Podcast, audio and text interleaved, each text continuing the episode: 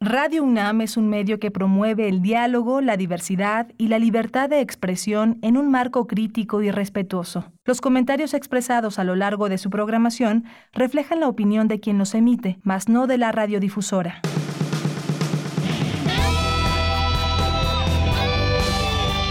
Prisma RU. Relatamos al mundo.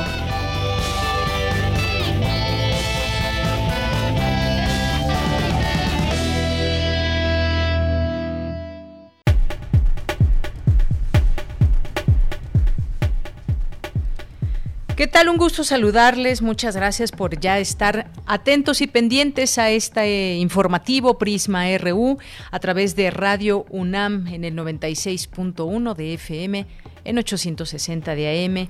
Gracias por estar con nosotros. Les saluda Deyanira Morán con mucho gusto a nombre de todos mis compañeros. Y pues bueno, hoy tendremos como todos los días nuestra, nuestra propuesta informativa para todos ustedes.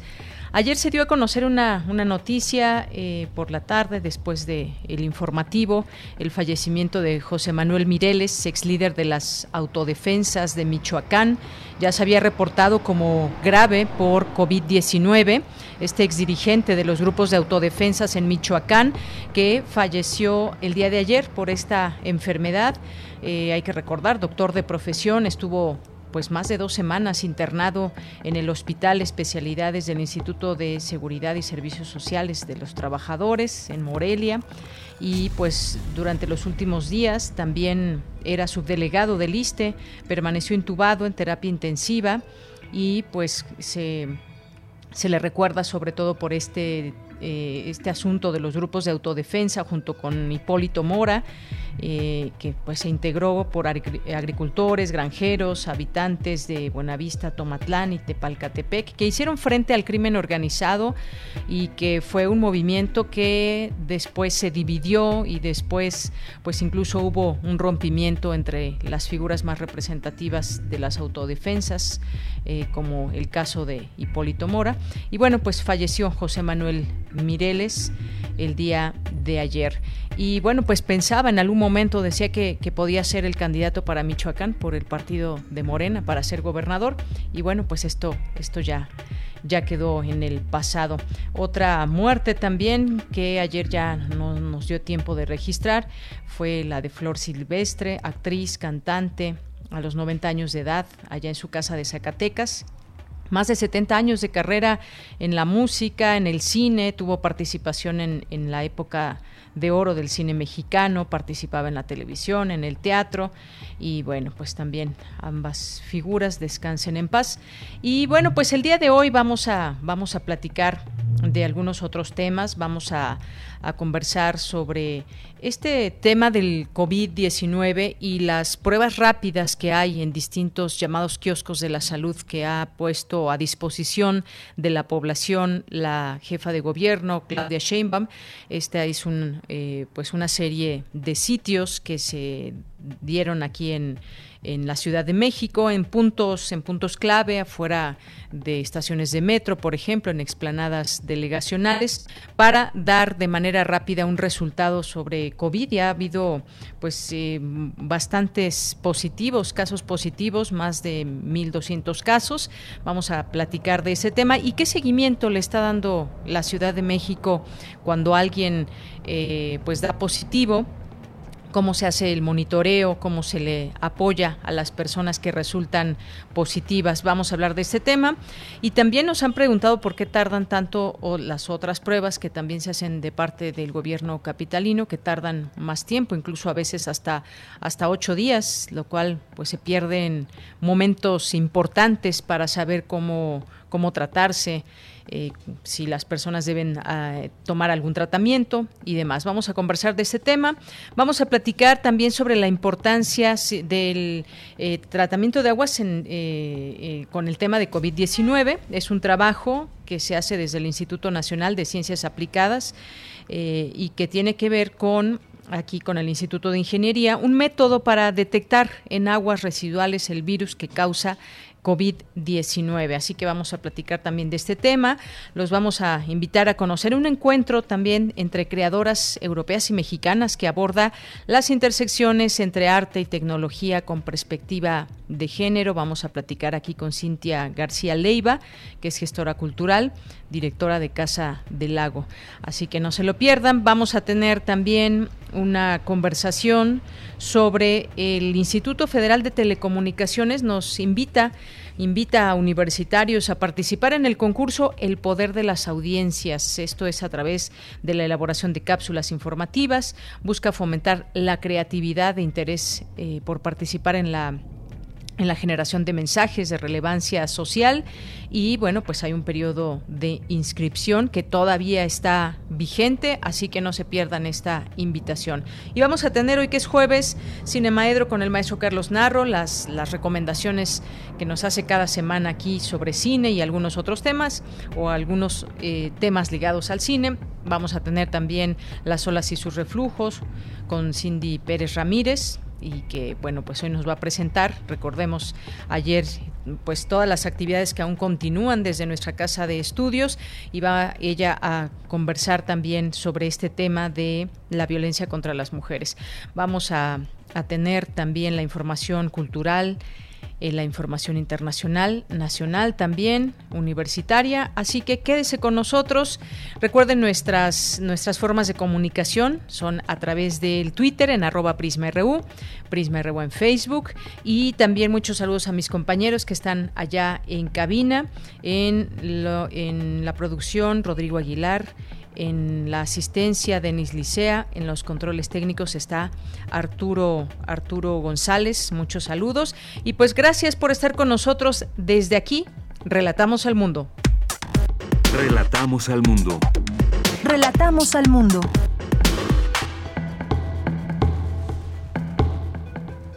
Bien, pues hoy jueves 26 de noviembre del año 2020, en los temas universitarios, temas como la nueva normalidad, la discapacidad y la censura fueron abordados en el octavo ciclo de conferencias Los Derechos Humanos hoy. La Facultad de Filosofía y Letras de la UNAM celebra los 90 años de la escritora y académica Margot Glantz con el evento como una ráfaga de versos. Señala académica de la UNAM que si la actual forma de enseñanza fuera permanente requeriría de una mayor planeación, por lo que ha de llamarse educación a distancia de emergencia. En los temas nacionales, el presidente Andrés Manuel López Obrador pidió a la Fiscalía General de la República aplicar justicia rápida en casos como el de Luis Videgaray, exsecretario de Hacienda, quien es investigado por corrupción. Hoy se presentó la Guía Ética para la Transformación de México, la cual será entregada a 8 millones de adultos mayores. La Secretaría de Gobernación deberá entregar la versión pública del caso Atenco, en, el, en la que mujeres sufrieron violaciones graves a los derechos humanos en 2006. El Instituto Nacional de Transparencia, Acceso a la Información y Protección de Datos. Petróleos Mexicanos ha sufrido 2.292.095 ataques cibernéticos entre 2019 y agosto de este año. El Producto Interno Bruto reportó un aumento récord de 12.112% de julio a septiembre, luego de su descalabro histórico de 16.95% en el segundo trimestre de este 2020, indican cifras del INEGI. Y en los temas internacionales, la familia del astro del fútbol Diego Armando Maradona pidió que el velatorio público que comenzó este jueves a las 6 horas en la sede del gobierno argentino finalice a las 16 horas. Sin embargo, fuentes oficiales estiman que podrían llegar hasta un millón de personas. Prisma RU. Relatamos al mundo. Ni más ni menos que un millón de personas que estarían a dar, estarían presentes para dar el último adiós a Maradona. Y esperemos bajo todas las medidas estrictas de seguridad sanitaria. Bien, pues hablando, hablando también de salud, seguimos con las cifras que día con día nos informan las autoridades del gobierno mexicano a través de la Secretaría de Salud, que reporta 103.597 muertes hasta el día de hoy por coronavirus y 1.070.000 casos confirmados. El doctor Hugo López Gatel, subsecretario de Prevención y Promoción de la Salud, advirtió que los principales hospitales para atender a pacientes con COVID-19 en la Ciudad de México se encuentran al máximo de su capacidad.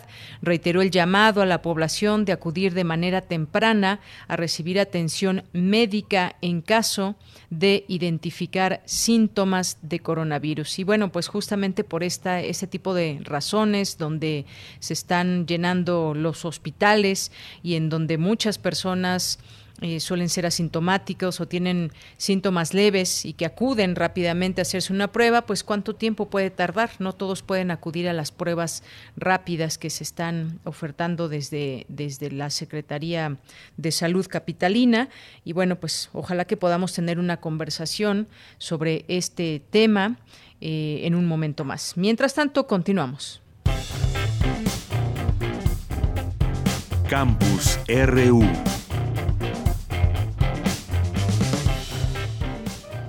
En nuestro campus universitario, este jueves, la UNAM, el Gobierno federal y de la Ciudad de México transmitirán un mensaje de solidaridad en el contexto de la pandemia. Lo anterior a través de la exposición Miradas Artísticas sobre la pandemia, abrazando a la vida. La finalidad es hacer llegar un mensaje de solidaridad y esperanza a través de 168 obras que conforman la exposición, entre ellas fotografías, ilustraciones, videos, poemas, cuentos, crónicas y ensayos elaborados por la ciudadanía. Mañana le tendremos todos los detalles de la inauguración de este evento que tendrá lugar en el Museo de la Ciudad de México y donde participarán funcionarios de presidencia, así como del Gobierno de la Ciudad de México, quienes estarán junto autoridades de la UNAM. Así que le tendremos todos los detalles el día de mañana. Son las 13 horas con 16 minutos. Nos vamos, nos vamos ahora. Nos vamos ahora con Dulce García, asegura investigadora que si la actual forma de enseñanza fuera permanente requeriría de una mayor planeación, por lo que por lo que ha de llamarse educación a distancia de emergencia. Adelante, Dulce, muy buenas tardes. Así es, Deyanira, muy buenas tardes. Aquí el auditorio de Prisma RU. De acuerdo con datos de la UNESCO, 23.4 millones de estudiantes de todos los niveles de educación superior y 1.4 millones de docentes ya habían sufrido las consecuencias del cierre temporal de las instituciones de educación superior antes de que terminara marzo, es decir, de Yanira, antes de que comenzara este distanciamiento. En el marco del ciclo de conferencias Efectos de una pandemia, la doctora Lorenzo Villa, Lorenza Villa, académica del Instituto de Investigaciones Sociales de la UNAM, dijo que la medida de distanciamiento que se tomó a partir de la contingencia sanitaria y que afectó al 98% de la población en el ámbito educativo aún no brindan la certeza de cuándo podría terminar. Vamos a escucharla. En México, la pandemia ha impactado a 4.7 millones de estudiantes, a 429.495 docentes, a 188.646 trabajadores no docentes, a 6.404 planteles, a 2.455 instituciones de educación superior pública y a 3.949 instituciones de educación superior particulares o privadas. Deyanira Lorenza Villa dijo que, de acuerdo con diversas encuestas, la educación no presencial ha sustituido a la presencial. Dijo que con ello ha devenido una disminución de la matrícula universitaria debido a que hubo condiciones tecnológicas y de conectividad muy dispares a lo largo de esta cuarentena. Vamos a escucharla nuevamente distintos niveles de competencia de profesores y estudiantes para usar los recursos tecnológicos disponibles para dar y recibir clases, sobre todo cuando de la noche a la mañana se debió convertir la sesión presencial en una virtual sin modificar prácticamente nada o casi nada. Yanira, datos importantes que aún no nos dicen cómo va a continuar la educación en medio de esta contingencia sanitaria, ante lo cual la académica añadió que sería prudente llamar a la actual forma de enseñanza como educación a distancia de emergencia, puesto que una educación a distancia permanente debería haber tenido un mayor tiempo de planeación de tal manera que fuera óptima y eficaz para todos. Esta es la información de Yanira. Gracias, muy buenas tardes, Dulce. Nos vamos ahora con mi compañera Virginia Sánchez. Rinde la Facultad de Filosofía y Letras homenaje a Margot Glantz por sus 90 años de vida. ¿Qué tal, Vicky? Muy buenas tardes. Hola, ¿qué tal, Deya? Muy buenas tardes a ti y al auditorio de Prisma RU. Así es, pues, colegas, amigas y amigos, estudiantes y público en general estuvieron presentes en una reunión internacional virtual en el evento denominado como una ráfaga de versos celebramos a Margot Glantz en sus 90 años, organizado por la Facultad de Filosofía de la UNAM para festejar a una de sus profesoras eméritas más destacadas y una de las escritoras más prominentes no solo de nuestro país, sino del mundo. En este evento programado en dos mesas, la primera moderada por Blanca Estela Treviño, experta en la obra de Glantz, dio inicio con la participación de Carmen Alemán Ibay de la Universidad de Alicante, quien dijo que no es fácil encuadrar la obra de Glantz, pues en ella desfilan temas familiares, la literatura como cultura, la reflexión sobre nuestras sociedades, atendiendo al pasado bélico, a la religión, a las noticias de actualidad, pero sobre todo reflexiones sobre los impulsos del cuerpo y sus eróticas, sobre la vida y el papel insustituible de la memoria. Escuchémosla. Y Glantz lo hace desde un yo que muta velozmente, un yo poliédrico que habla desde diferentes posiciones o acudiendo a su alter ego, Nora García. El resultado es una obra activa, arriesgada, propositiva, divergente, heterodoxa, contestataria. Una narrativa que se sitúa fuera de todo encasillamiento, posicionándose en una literatura de avanzada. Es el cuerpo punto de partida de sus textos. El cuerpo erótico en apariciones, publicada en 1996, o El cuerpo sujeto a la enfermedad en Zona de Derrumbe de 2001 y En el rastro, publicada en el 2002, obra esta finalista del Premio Herralde y Premio Sor Juana Inés de la Cruz en 2003. Por su parte, Beatriz Aracil, también especialista en la obra de Margot Glantz, señaló que a diferencia de las y los autores contemporáneos que manejan la crónica como fuente para abordar hechos y personajes históricos, lo que atrae a Glantz es la escritura misma de algunos cronistas. Escuchemos. Digámoslo de otro modo, si en sus trabajos de investigación Glantz indaga en aspectos concretos de determinados personajes históricos a partir de su propia escritura o de la de quienes escribieron por ellos, como podría ser el caso de Malinche, Cortés Bernal, es precisamente esa escritura la que se traslada a determinadas obras de creación de carácter híbrido y lo hace no solo como tema recurrente desde sus primeros libros, sino también como punto de partida para la reflexión sobre la propia escritura. En tanto, Chiara Donà desde Múnich expuso una ponencia denominada Obsesiones Compartidas Francis Bacon en la obra de Margot Glantz, donde plantea que ambos destacan una característica del cuerpo que se aleja de una realidad idealizada. Escuchémosla. En Glantz como en Bacon, los orificios son partes del cuerpo determinantes y significativas, ya que permiten que las secreciones fluyan y tengan contacto con el mundo exterior. En el prólogo a su traducción de Histoire de l'œil de Bataille, Margot hace hincapié en el hecho de que los fluidos corporales son la expresión de lo que el cuerpo produce y gasta, y también, y aquí la cito, del placer que la uniforme y gris sociedad burguesa esconde. Bueno, también estuvo presente Judith Farré desde Madrid, quien tituló su ponencia por breve mano en alusión a la obra de Glantz por, breve, breve herida, donde abordó lo que ha significado Margo como escritora, como mujer y como crítica, trazando un puente desde sus estudios de cultura colonial y sus novelas. En esta primera mesa también participaron Adriana Kahn, Sepasky y Claudia Leitner, así como Victoria Borzó, y en un breve mensaje Margot Glantz agradeció las palabras de sus amigas y de la Facultad de Filosofía y Letras por el coloquio en su honor. Durante la segunda mesa estuvieron presentes Dolores Bravo, quien reconoció el prolífico trabajo de la festejada en torno a la figura de Sor Juana Inés de la Cruz. También estuvo Antonio Rubial, quien la definió como la señora de las palabras, ciudadana del mundo, conversadora y festiva y una guardiana de la memoria. También estuvo presente en esta segunda mesa Joaquín Díez Canedo, Edith Negrín y Blanquestela Treviño, eh, bueno, pues que ella estuvo moderando la primera mesa, pero cerró porque además es una destacada estudiante de la obra de Glantz. Y quienes deseen escuchar estas interesantes y profundas reflexiones en torno a la obra y vida de Margot Glantz, eh, la pueden disfrutar, pueden disfrutar esta celebración en el canal de YouTube del Departamento de Cómputo de la Facultad de Filosofía y Letras. De ella, este es mi reporte.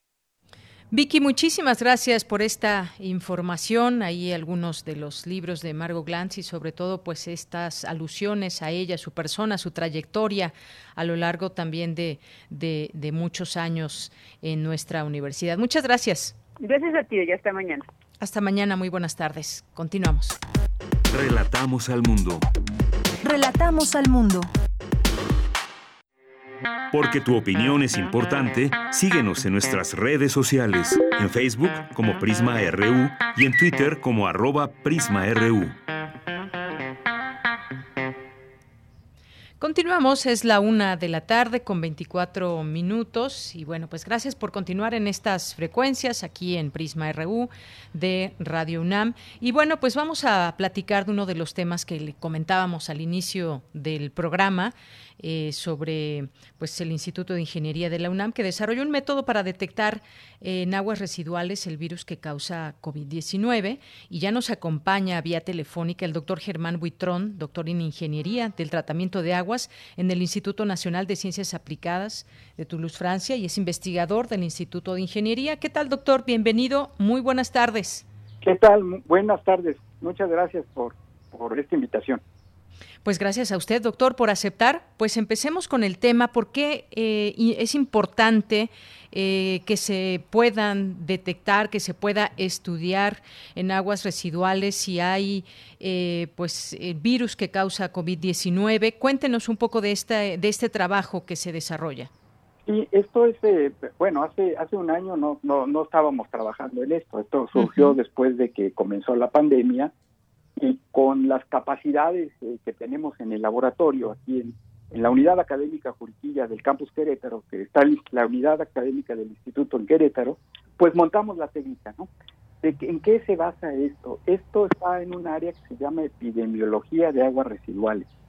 En las aguas residuales podemos monitorear muchos eh, patógenos, algunas sustancias ilegales, drogas, eh, en fin, el agua residual nos dice mucho sobre el comportamiento de un conjunto de, la población, ¿no? Porque es ahí donde se vierte todo y, pues podemos con esto investigar bastante.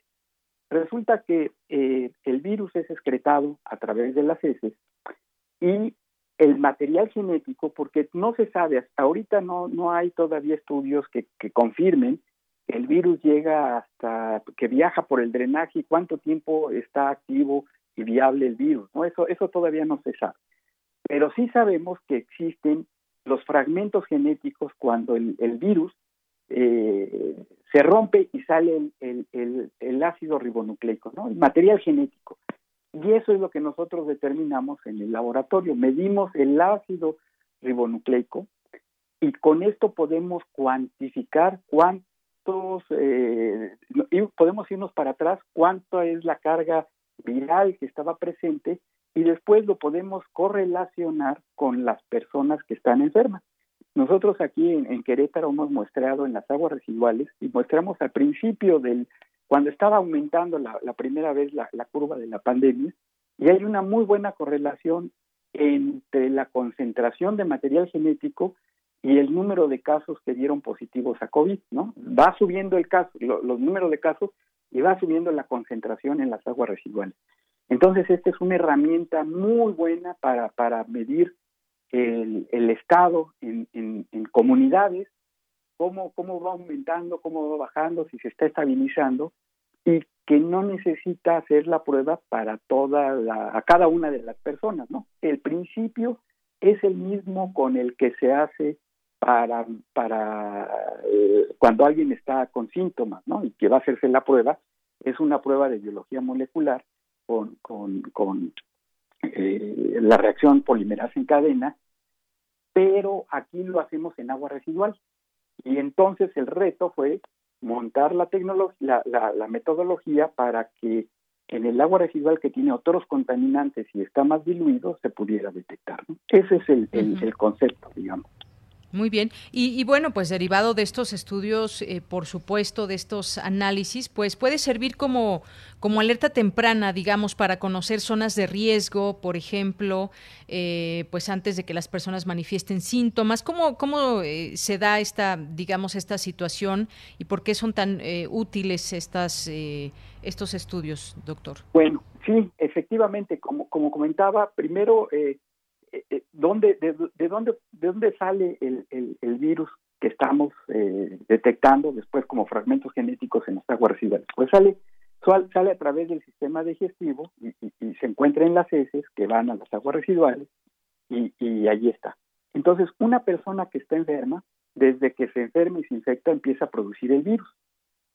Si una semana después se pone grave, va a hacerse la prueba, puede detectarse como positivo, pero una semana antes estuvo ya eh, produciendo eh, fragmentos genéticos en el agua, bueno, generando virus que producían fragmentos genéticos en el agua, y entonces esto nos da la posibilidad de anticipar, es como, como la alerta sísmica, ¿no?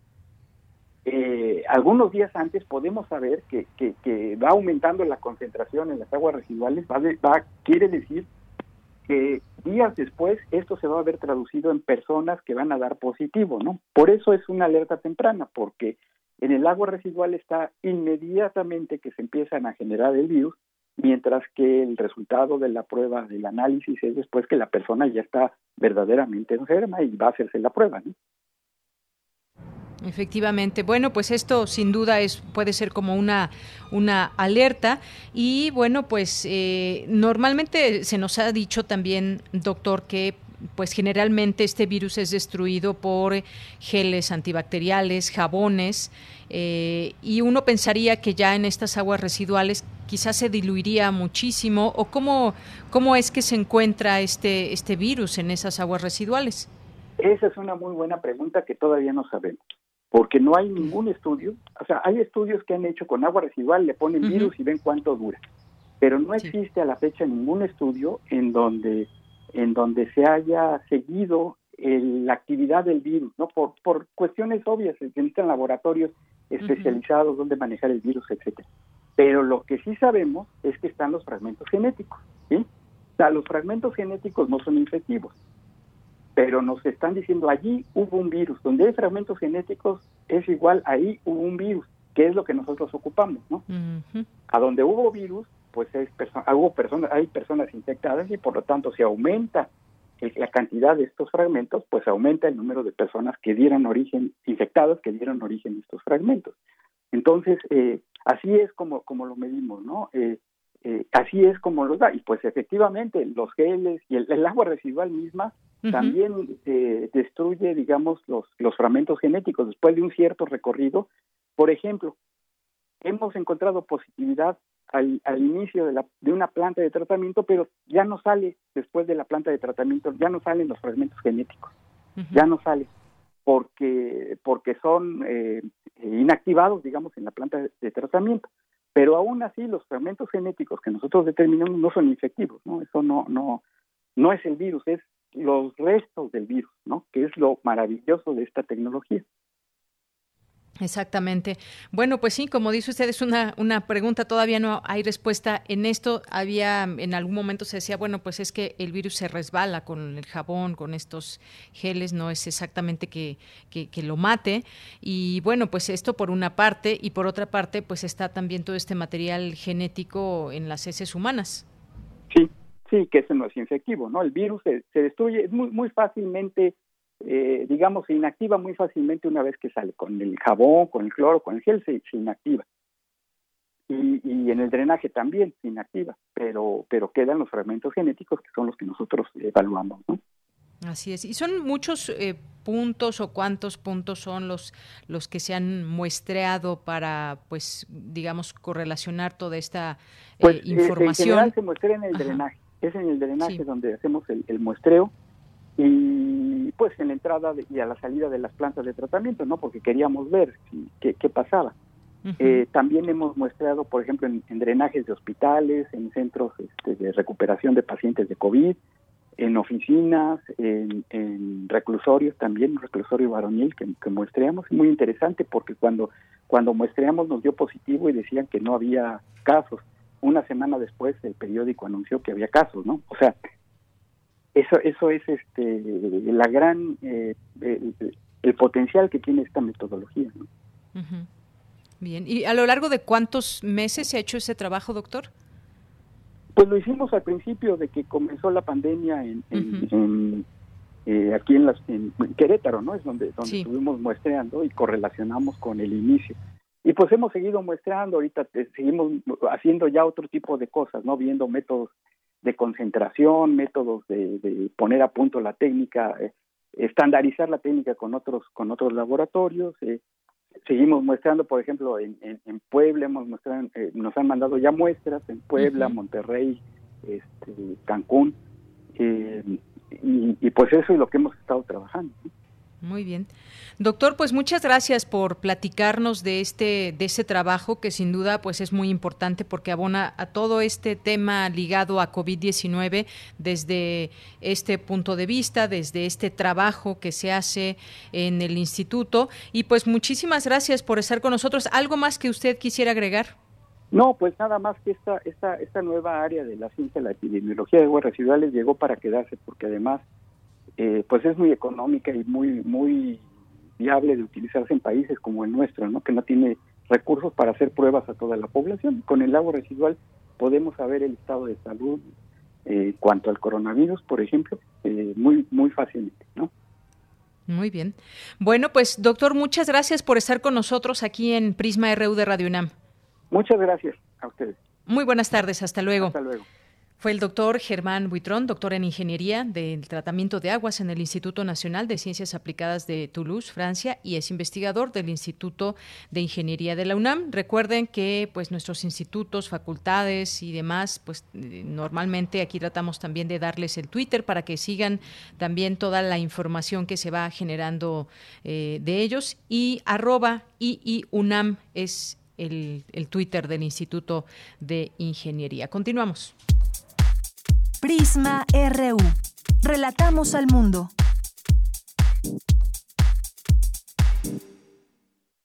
Una de la tarde con 36 minutos y bueno, pues ahora vamos a platicar sobre estas pruebas de COVID-19 en distintos puntos de la Ciudad de México, están repartidos en, toda la ciudad y de las pruebas también que se da orientación a los eh, ciudadanos sobre cuidados y canalización a servicios de salud. Ya es en la línea telefónica Jorge Ochoa, quien es director general de los servicios de salud pública de la Ciudad de México. ¿Qué tal, Jorge? Muy buenas tardes, bienvenido.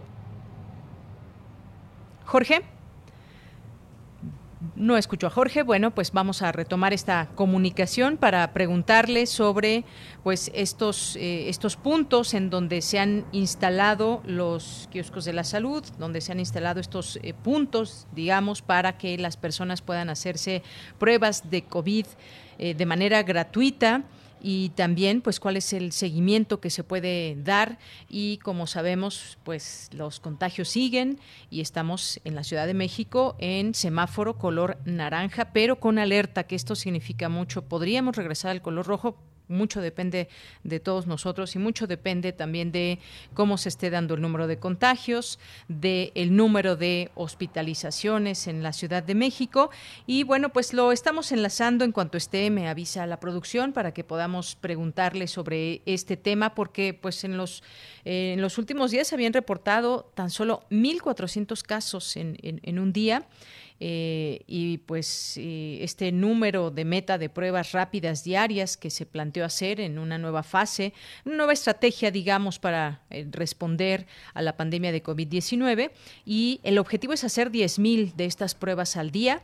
Antes solo se hacía la mitad, 5.000 y pues eh, se están llevando a cabo alrededor de 10.000. Uno de estos días también se hicieron poco más de, de 10.000, están en distintos puntos. Hay personas que han esperado mucho tiempo, pero sobre todo también queremos eh, conversar sobre el seguimiento que se da a, a las personas que que resulten positivas y cuál es el, eh, digamos el consejo, el tratamiento que se que se les da.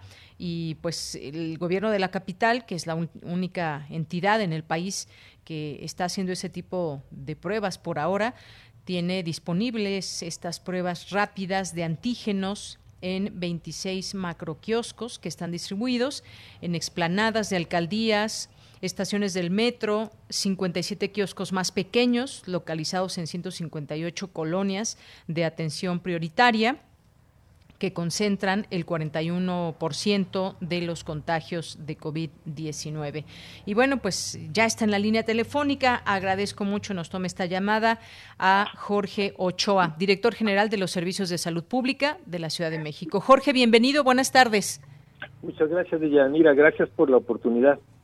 Eh, pues gracias, director, por estar con nosotros. Pues cuéntenos cómo ha sido eh, pues este inicio de aplicaciones de pruebas de COVID-19, cuáles han sido los resultados, cómo, cómo se da seguimiento también a estas personas. Platíquenos, por favor. Pues empezamos el viernes pasado y ha sido verdaderamente un éxito en la utilización de las pruebas rápidas. En primer lugar, porque pues la duración de, de, espera del resultado son solamente 15 minutos a diferencia de lo que tenemos con la PCR, que al hacer tantas pruebas en la Ciudad de México saturamos los laboratorios y teníamos que esperar entre ocho o nueve días para tener el resultado. Entonces ahora este, pues estamos muy entusiasmados porque el resultado lo tenemos al momento y las personas se van con su documento donde dice positivo o negativo y ya saben pues cuáles son este las medidas que deben de tomar a partir de ese momento. ¿Cómo es esta prueba, eh, director? Es una prueba rápida de antígenos, se llama, ¿no? Hay que diferenciarla de las otras pruebas rápidas que se mencionaban hace algunos meses, que realmente nos, nos sirven. Esta sí sirve. La prueba de antígeno detecta que sí existe el virus en la persona. ¿En qué consiste la toma? Bueno, pues es un hisopo delgadito que se introduce por la nariz y en cuestión de unos segundos se toma la muestra de la nasofaringe y ya se mete en un tubito que tiene un líquido especial y ese líquido especial ya mezclado con el, con el hisopo, con el exudado nasofaringio, se pone en una plaquita en donde se da la reacción inmunoquímica y parecido a las pruebas de embarazo, pues nos aparecen una seña, ¿no? Si, si sale una rayita roja, es que es negativo. Si salen dos rayitas rojas, es positivo. Bien.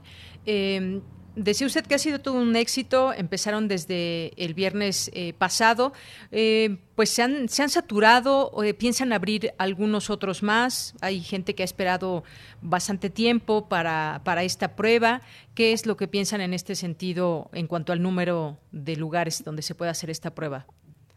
Sí, ahorita este, pues arrancamos en los 26 macroquioscos que tenemos que están en las esplanadas de las alcaldías y que están en las estaciones de metro, algunas estaciones del metro. Vamos a incorporar ahora a los 57 kioscos que tenemos distribuidos en las 158 colonias prioritarias de alto contagio. Pero muy importante que además vamos a incorporar a 117 centros de salud que de por sí han estado tomando muestras de PCR, pero ahora incorporamos las pruebas rápidas de antígeno. Entonces con eso vamos a un poquito a desahogar este pues las largas filas que existen en los macroquioscos. Eh, director Jorge Ochoa nos decía que, bueno, si la persona ya en 15 minutos se le entrega su prueba positiva, eh, ¿se da algún tipo de seguimiento a las personas o simplemente pues se les envía a que hagan su cuarentena? Algunos, como sabemos, son asintomáticos. ¿Cuál es el seguimiento que se les da? Bueno, en la hoja del resultado donde dice resultó positivo, se agregan, están agregadas en la misma hoja las recomendaciones que debe de, seguir la persona, ¿no? Que es aislarse en su casa, este, para no estar contagiando, que no vaya a sitios públicos, eh, este debe de guardar de manera pues con mayor rigor lo que es la sana distancia y el uso de cubrebocas, las medidas de higiene, de lavado, lavado de manos. Pero también le estamos recomendando que inmediatamente asista a una consulta médica para que tenga una valoración y ver cuál es su estado de salud, ya que sabemos que el virus está presente, bueno, es importante saber cómo está el funcionamiento de los de los pulmones, si va a continuar con una atención en casa o va a requerir una hospitalización temprana. Esto tiene que ser ya de manera particular que cada quien acuda a su a su doctor, tenga o no seguro médico.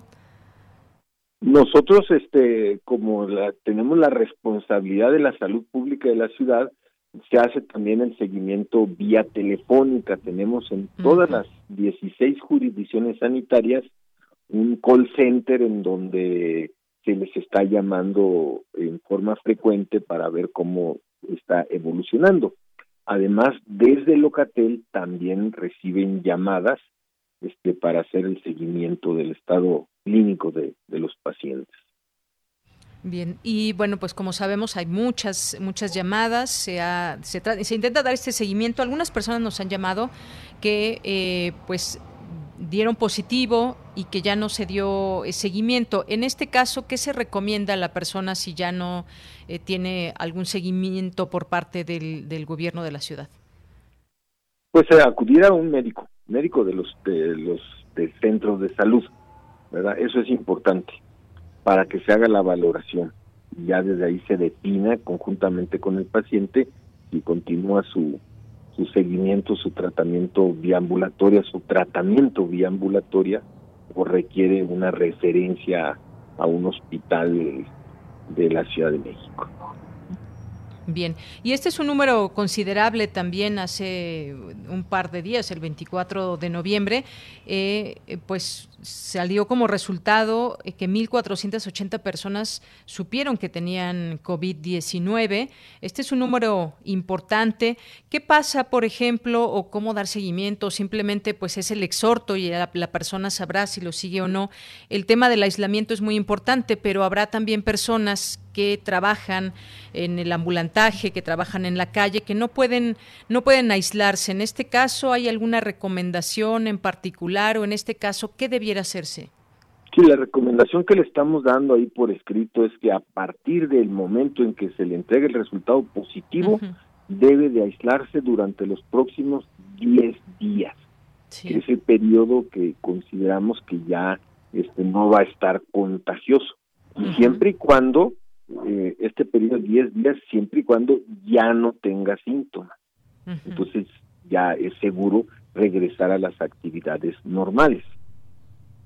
Y la otra estrategia que, que, que, estamos utilizando para disminuir la cadena de contagios es esta eh, utilización del QR, del código QR en los establecimientos, ¿no? A través de, del cual podemos detectar si alguno de los positivos no este, acató la recomendación y fue a un restaurante o fue a un centro comercial en donde se utiliza el QR, ahí se detecta, pues aquí estuvo un positivo tal día a tales horas y entonces se les avisa a los demás que coincidieron en el tiempo y en el espacio, pues que, que están en riesgo porque estuvieron en contacto cercano a un una persona positiva a COVID-19.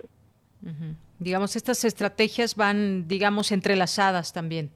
Sí, totalmente.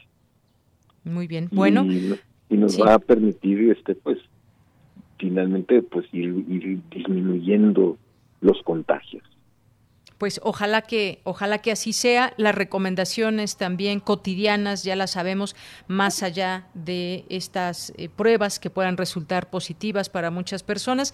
Hasta el día de hoy tiene más o menos el número de cuántas personas se han hecho la prueba en estos en estos sitios.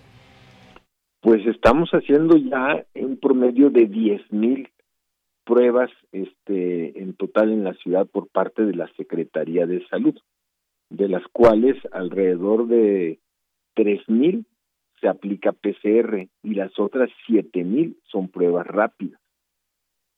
Y de las pruebas rápidas que, que aplicamos, pues alrededor de, como mencionó, de 1.400, 1.500 salen positivos. Ese es el 20% de positividad en la aplicación de pruebas rápidas. Bien. Eh, eh, ¿Se sabe eh, estas personas por qué se hacen la prueba, si eh, les preguntan, y quizás les hacen un mínimo de preguntas si tienen síntomas o quizás si estuvieron en contacto con personas y ellos se muestran asintomáticos y solamente quieren hacerse la prueba para constatar si tienen o no eh, el virus. ¿Cuáles son las principales razones que la gente acude para hacerse la prueba?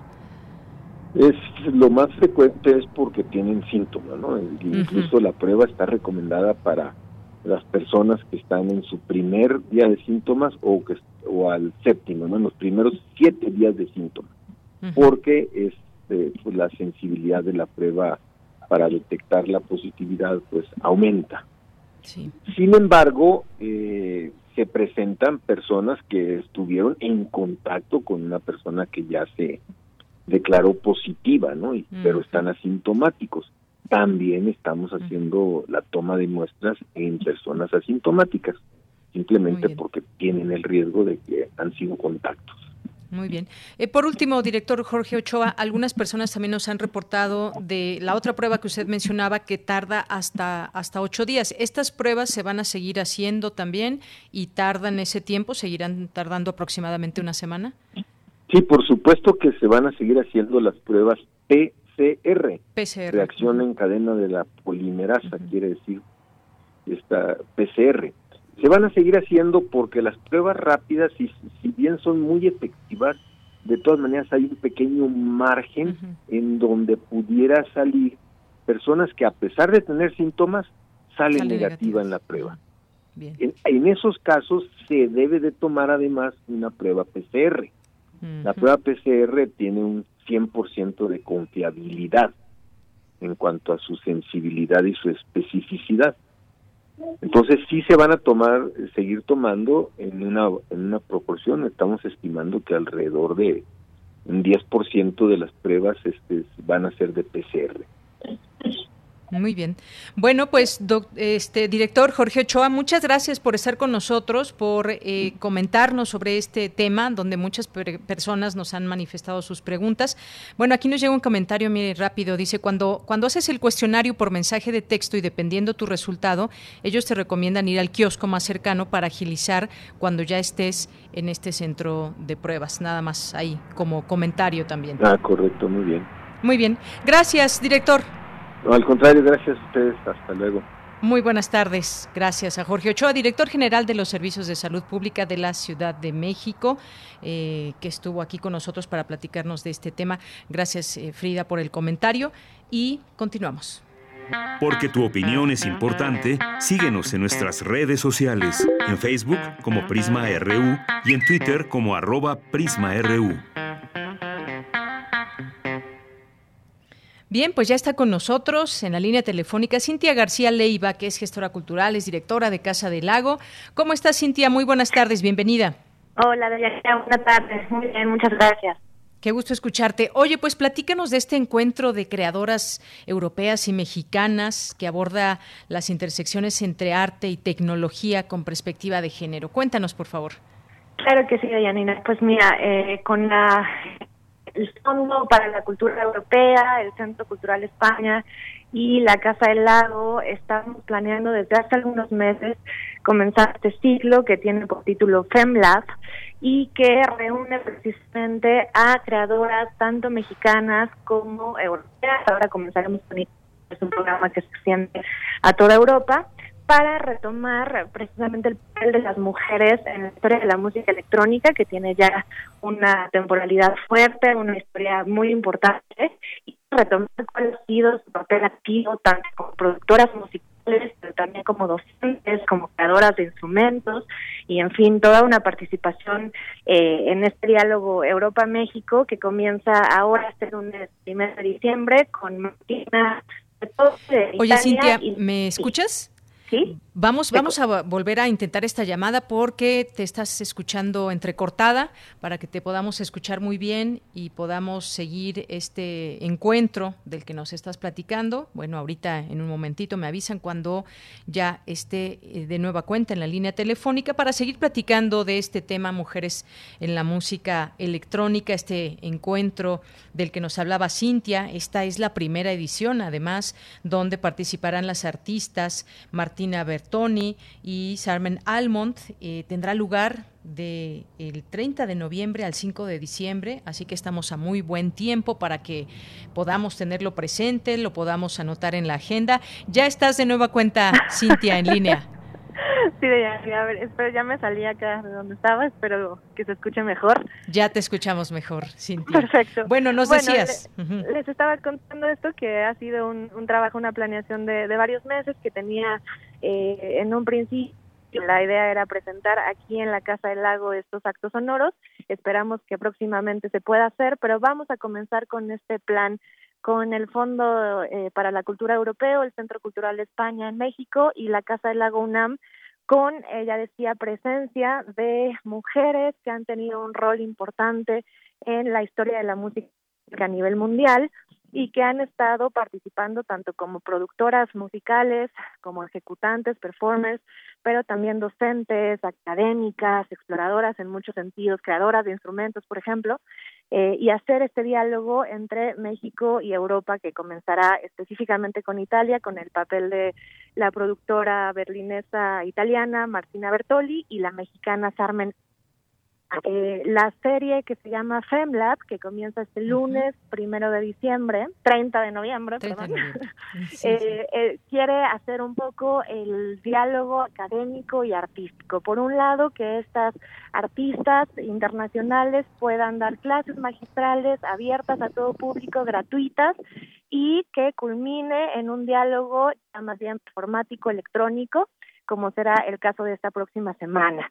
Entonces, eh, lo que queremos es eso, que atender cuál ha sido el papel y cuál es el rol de estas mujeres en la música electrónica, visibilizar un papel importantísimo que ha tenido la mujer en este en este espectro electrónico donde muchas veces, como pasa en muchos otros campos y en muchas otras disciplinas, pues la visibilidad no es tan fuerte como quisiéramos y por supuesto intentar reestructurar de otra manera la visión que se tiene de, nuestro rol en esta en esta producción electrónica.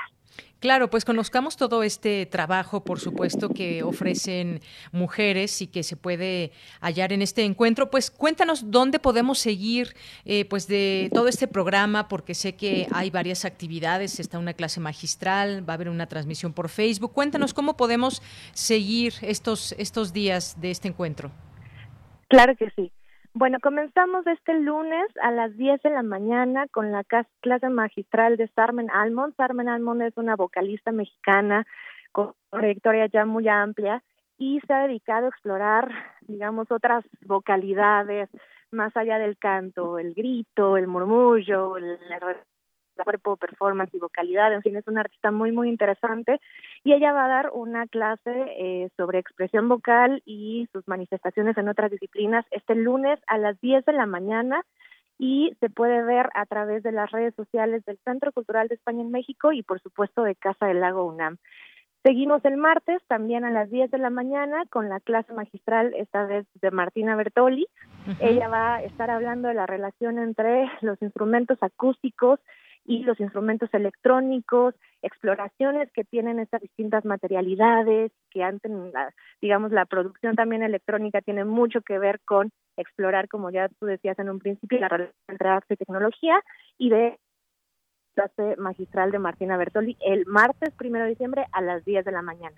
El miércoles a las 12 tenemos una charla entre ambas artistas, van a estar compartiendo los procesos de estas clases magistrales, sus propias prácticas con instrumentos electrónicos y también con el cuerpo y culminamos con un concierto virtual el sábado 5 a las 8 de la noche en la Casa del Lago en tercera dimensión que lanzamos este año a partir de la pandemia, donde los asistentes podrán tener un avatar, interactuar con las artistas, eh, escuchar en distintas localidades de la Casa del Lago virtual y en ciertos una experiencia pues muy rica que, inauguramos también hace unos meses con otros conciertos de mujeres y que hoy tendremos, eh, bueno, el sábado 5 eh, con Martina Bertoli y Sarmen Almont a las 8 de la noche en la Casa del Lago Virtual.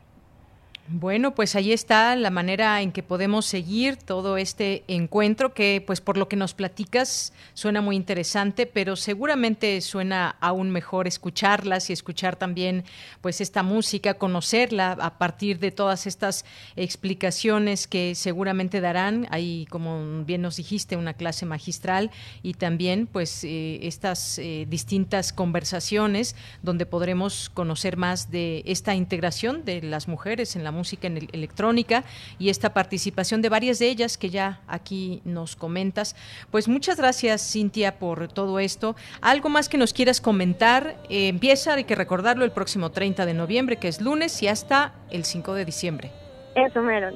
Pues nada, Deyanira, pues como siempre agradecerte a ti, a Prisma y a Radio UNAM siempre por el espacio que, que dan a Casa del Lago que exploren todas estas actividades que estamos teniendo en la virtualidad ahora, pero con un empuje muy importante a las artes electrónicas, a también el trabajo de las mujeres en diversas disciplinas. Ahora tenemos una exhibición también por WhatsApp que curó Violeta uh donde pueden descargar stickers con obra de artistas fabulosas mexicanas y compartirlos en sus redes sociales. Tenemos un montón de exposiciones en línea, ciclos de cine, hay muchas actividades y por supuesto el ciclo de FemLab, eh, la idea es comenzar ahora con Italia México, pero es un ciclo que se estará haciendo mensualmente con diversas participaciones de países de la Unión Europea. Entonces, también es eso, cuál es el diálogo internacional y cómo presentar también de manera mucho más horizontal el trabajo de las artistas mexicanas en relación con las artistas en otras partes del mundo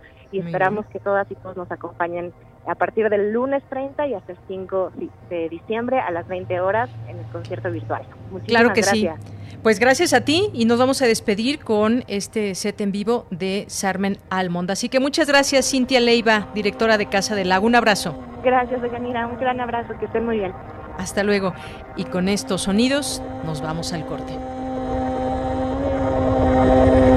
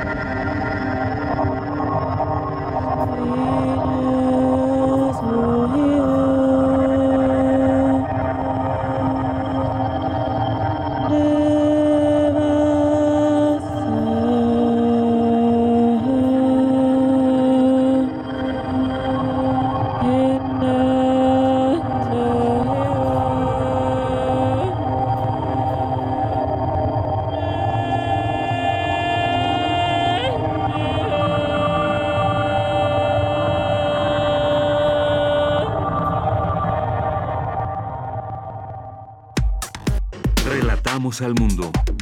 Relatamos al mundo.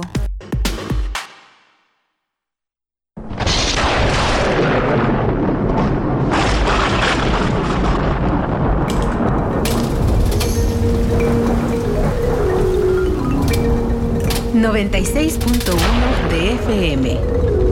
...860 de AM... Comenta en vivo nuestra programación. Facebook, Radio UNAM. Twitter, arroba Radio UNAM. Escuchas XEUN.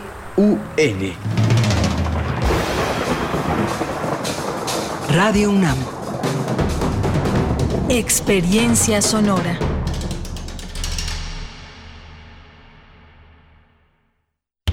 El distanciamiento social y el aislamiento son medidas necesarias para los tiempos que vivimos.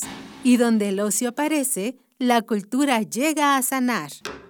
Cultura UNAM pone a tu disposición el programa Cultura UNAM en Casa, una programación variada de actividades a distancia, a las cuales puedes acceder por distintos medios digitales, artes visuales, música, danza, teatro, cine, literatura, cursos, talleres y más. Busca las distintas opciones que hemos preparado para ti en TV UNAM, Radio UNAM y en culturaunam.mx. En redes sociales puedes estar al tanto de las actividades con el hashtag Cultura UNAM en casa. Fomentamos el acercamiento social frente al distanciamiento físico. Cultura UNAM.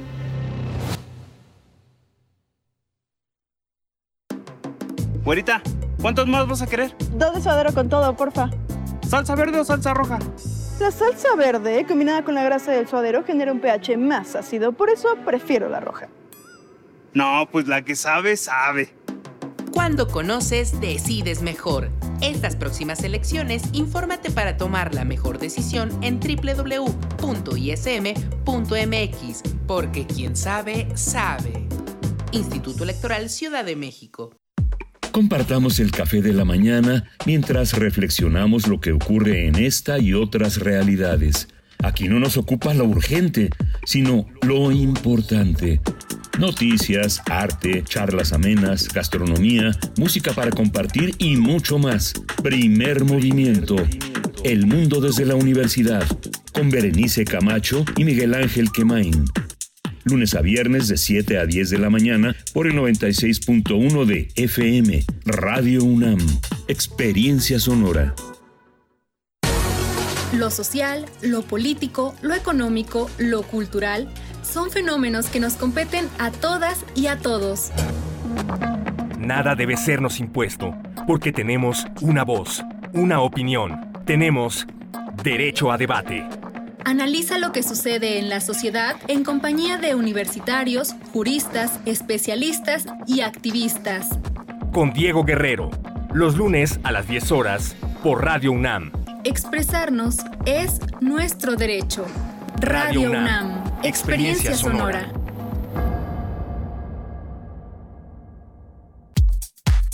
Prisma RU.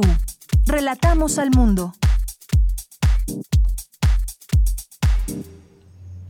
Bien, continuamos. Son las 2 de la tarde con 5 minutos. Gracias por continuar en estas frecuencias 96.1 de FM, 860 de AM y no nos olvidamos para nada de quienes nos escuchan a través de la vía de streaming en www.radio.unam.mx. Gracias también por esa sintonía y sobre todo gracias también a quienes ya nos escuchan y a quienes también nos hacen llegar algún mensaje en nuestras redes sociales. Gracias.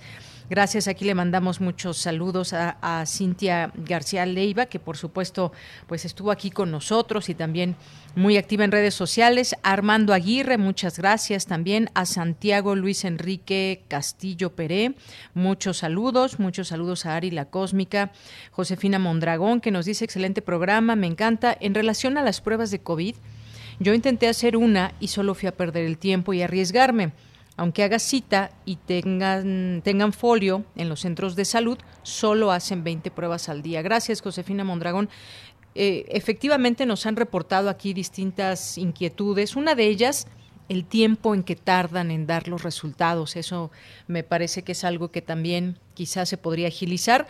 Claro que se les pueden dar incluso en unas horas en el Hospital Español o en cualquier otro lugar, pero cuestan arriba de los tres mil y cuatro mil pesos no todas las personas tienen la posibilidad de pagar esas cantidades. Hay otros laboratorios un poco más económicos, pero finalmente pues son pruebas, es una prueba que si se lo hace de manera particular es muy costosa, sigue siendo muy costosa para la mayoría de la población. Estos kioscos de los que nos hablaba el director Jorge Ochoa, pues sin duda vienen a aliviar un poco esa parte, esa necesidad de muchas personas de tener la certeza si, si son positivos o no eh, de COVID-19. Así que, pues bueno, hablar de esa estrategia que pues parece ser que, que ha resultado buena, pero pues se necesitarían mucho más puntos para reducir el tiempo de espera. Habrá quien se desespere y pues simplemente ya no se quede en la fila. O en el caso, como nos platicas Josefina, pues que solamente fuiste a perder el tiempo. Gracias por el comentario, pues aquí lo dejamos también dicho al aire. Eh, también gracias a Deadbot Delicious, José Ramón Ramírez, excelente tarde a todo el equipo. Un saludo desde la ciudad de Oaxaca. Gracias, eh, José Ramón, que nos escuchas hasta Oaxaca. Saludos a las personas que nos puedan escuchar eh, nos estén escuchando en este bello estado de la República Mexicana. César Soto, muchos saludos. Marta Laura Cobian, también a Ben Joseph, eh, Mandibulín, muchas gracias. También David Castillo Pérez, eh, Sincronizadas, así se llaman algunos de ustedes en, Twitter. Siga, es otro más. A nuestros amigos del Instituto de Investigaciones Estéticas de la UNAM, también muchos saludos. Alfonso de Alba Arcos, también muchas gracias, aquí presente. Eh, gracias también al Programa Universitario de Derechos Humanos de la UNAM, por aquí en nuestras redes sociales. También Alfonso de Alba, que también que nos dice que la, conferencia fue deslumbrante, enriquecedora, pero sobre todo honesta y contundente. Es una recomendación que aquí se hizo eh, por parte de Tamara en Cultura. Y bueno, pues muchas gracias. Qué bueno, de eso se trata Alfonso de Alba Arcos y todo el público que nos esté escuchando.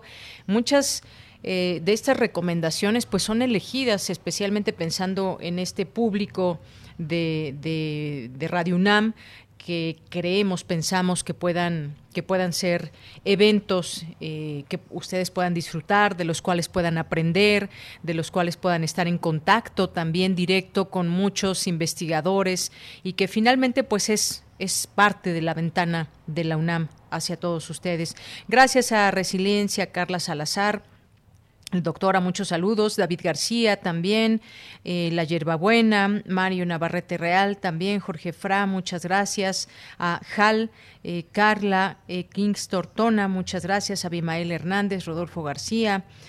Arno Constant, Lourdes González, muchas gracias. A Carla Mote, Río Morales, Itzel Guerrero, Javier G. Jiménez, Erika M., Elías Franco, Marielito del Puerto, muchas gracias. Gracias a todos ustedes, Delia Martínez, Carla Compeán y todas las personas que se vayan sumando. Eh, Gabani, Mauricio Mejía, le mandamos muchos saludos ya también que ayer tuvimos oportunidad de platicar con él. Oscar nos manda muchos saludos, excelente información. Maribel Ruiz Martínez, muchas gracias. Por aquí me había llegado también un, un mensaje a través de nuestro Facebook. A ver, denme un segundito, rapidísimo. Pues aquí está, es Liliana Rodríguez. Nos dice que qué mejor compañía de profesionales frente a la vorágine de la información generada en el mundo convulso, el enfoque de Prisma. Eh, invita a serenar el ruido y observar desde otros ángulos. Gracias totales. Gracias a ti, Liliana Rodríguez. Muchas gracias por estar presente y a todos ustedes que sabemos que también están ahí y que pues no no podemos tener en este momento otra comunicación que no sea a través de redes sociales con todos ustedes. Pues vámonos a la información. Concluyó sus trabajos el octavo ciclo de conferencias Los Derechos Humanos, COVID-19 y la nueva normalidad. Cristina Godínez con la información. Adelante, Cristina. Deyanira Auditorio de Prisma RU, buenas tardes. En el segundo día de actividades de este ciclo de conferencias, organizado por el Programa Universitario de Derechos Humanos de la UNAM, la investigadora Patricia Brogna habló de virtualidad y discapacidad. Dijo que la pandemia nos hizo entrar a un espacio que ha impactado de mayor manera a las personas con diferentes necesidades. Si el espacio físico es un espacio inaccesible, si el espacio físico es aún un espacio que está repleto de barreras para las personas con discapacidad motriz o usuarias de silla de ruedas, eh, el espacio de la digitalidad, el espacio virtual, es un espacio aún más inaccesible para personas con distintas discapacidades, no solo físicas, sino también mencionaba sensoriales como podrían ser personas sordas, personas ciegas, personas con discapacidad intelectual. El doctor Gerardo Laveaga, investigador del INACIPE, abordó el tema de la censura y expresó que las noticias falsas siempre han existido, pero hoy las redes se han convertido en la nueva censura. Hoy las redes sociales se han convertido en la picota los grupos de poder que sienten agredido su relato, que sienten cuestionadas las razones que ellos tienen para ser los verdaderos y los auténticos interlocutores, salen a la luz. Esto no significa, desde luego, que yo pueda estar a favor de la censura, nunca lo estaré. Me pareció detestable cuando el gobernador de Veracruz, Javier Duarte, le dice a los periodistas, muchachos, pórtense bien, ya no digan cosas que molesten, porque Veracruz tenía un altísimo índice de periodistas asesinados, amenazados y desaparecidos. Eso me parece infame, me parece terrible que en México en 2020 estemos en el 143, en el lugar 143 de 180 países en el índice de libertad de expresión, de libertad de prensa. Entre otros temas tratados en el ciclo están el de la protección de datos digitales de las personas fallecidas, el derecho de autor en el ciberespacio y reflexiones sobre la pandemia. Deyanira, este es el reporte. Buenas tardes. Gracias, Cristina. Muy buenas tardes. Nos vamos ahora a las olas y sus reflujos. En esta emisión, nuestra compañera Cindy Pérez Ramírez platica con la doctora Sonia Frías del Centro Regional de Investigaciones Multidisciplinarias de la UNAM, el CRIM de la UNAM, acerca de la violencia contra las mujeres y cuáles son sus manifestaciones. Adelante. Las olas, Y sus reflujos.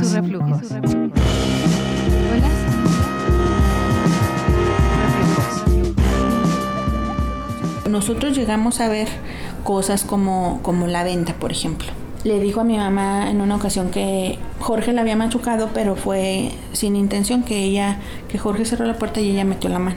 Haber creado toda una situación de romance, nosotros pensando que ay, qué detallista y la quiere mucho la serenata, sin imaginar que a lo mejor ayer le puso un pinche madrazo en el ojo que no vimos, ¿no? Basta no abrir los labios para no protestar cuando alguno te empuje porque o no quiso herirte o no pudo evitarlo o Dios está probando el temple de tu alma. Fragmento de Lecciones de Cosas de Rosario Castellanos. Bienvenidas y bienvenidos a una emisión más de Las olas y sus reflujos. En el marco del Día Internacional para la Erradicación de la Violencia contra las Mujeres, hoy escucharemos una conversación con Sonia Frías, doctora en Sociología, investigadora del Centro Regional de Investigaciones Multidisciplinarias de la UNAM. ¿Qué es la violencia contra la mujer? Que te golpeen, es violencia. Que te violen es violencia. Que te insulten y menosprecien es violencia. Que te obliguen a casarte es violencia. Son violencia la explotación sexual y la mutilación genital femenina. Pero también es violencia cobrar menos por realizar el mismo trabajo que un hombre. En nuestro país, el 43.1% de las mujeres sufrió humillaciones, menosprecios, encierros, la destrucción de sus cosas o del hogar, vigilancia, amenazas de que su pareja se vaya, de ser echadas de su casa o de ser separadas de sus hijos y amenazas con algún arma o con la muerte o con el suicidio de la pareja, mientras que el 14% fueron golpeadas, amarradas, pateadas, tratadas de ahorcar o asfixiar o agredidas con un arma. Para entender por qué en el mundo y en nuestro país este fenómeno continúa, escuchemos la conversación que tuvimos con la doctora Sonia Frías del Centro Regional de Investigaciones Multidisciplinarias de la UNAM.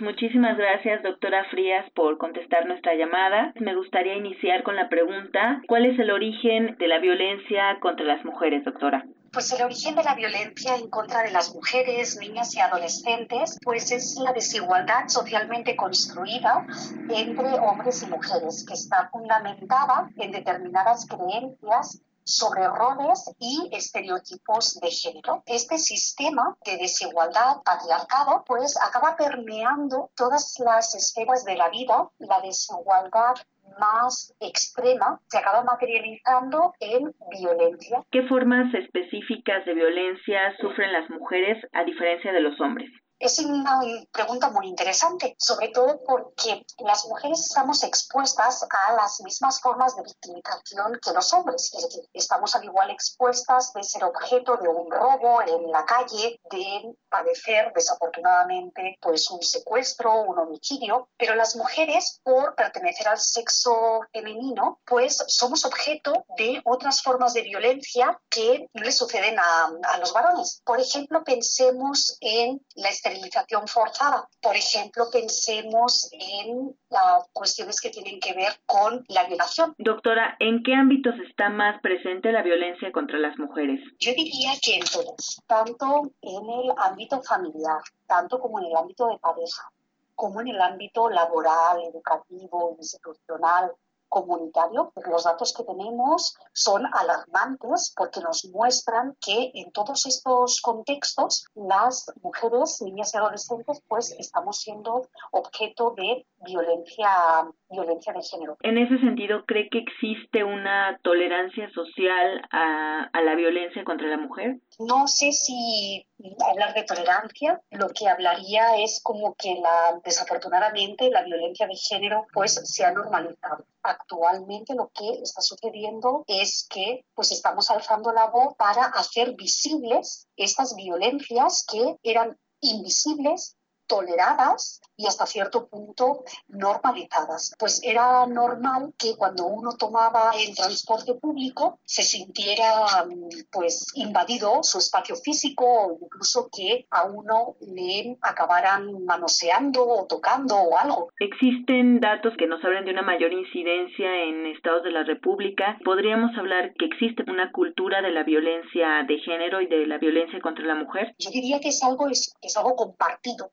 en nuestras sociedades, porque todas nuestras sociedades están organizadas a partir de, de los principios de la cultura patriarcal. Pero sí me gustaría comentar que junto con todas estas desigualdades socialmente construidas entre los hombres y las mujeres, hay determinados factores de mayor vulnerabilidad. De la misma manera, por ejemplo, que el acoso sexual en espacios públicos, sobre todo en el transporte, es mucho más prevalente en la Ciudad de México que en otras entidades de la República. Hay otras entidades federativas, como por ejemplo los estados del norte de la República, que emergen como entidades en las cuales hay mayor prevalencia de acoso y hostigamiento sexual en los lugares de trabajo, ¿no? Doctora, ¿las alertas de género en este caso funcionan? Es una excelente pregunta. Me encantaría poder tener la respuesta. Y lo que sabemos es que hay pocos estudios que evalúen cuál ha sido la efectividad de las alertas de violencia de género. Yo diría, a raíz de los datos que están disponibles, que en el caso de la violencia feminicida no están funcionando, porque no hemos visto un decremento sustantivo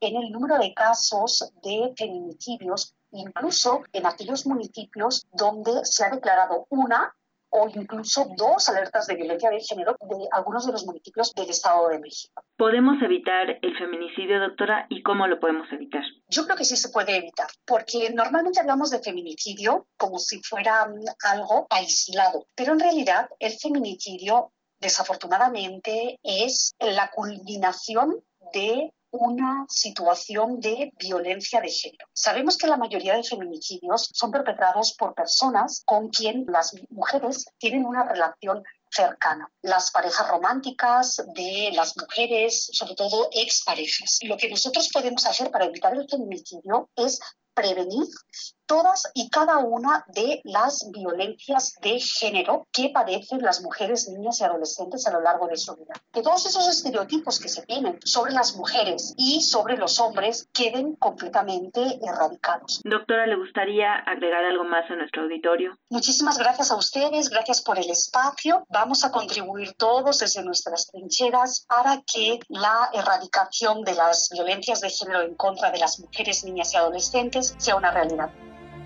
Desgraciadamente, muchas de las conductas violentas pasan desapercibidas, como el caso de Serimar, joven asesinada a manos de su novio y cuya hermana, Sandra, habló al inicio de la transmisión.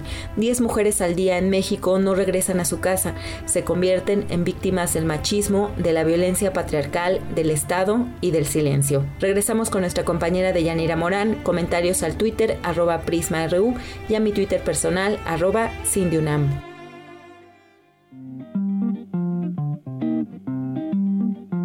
Las olas, y sus reflujos.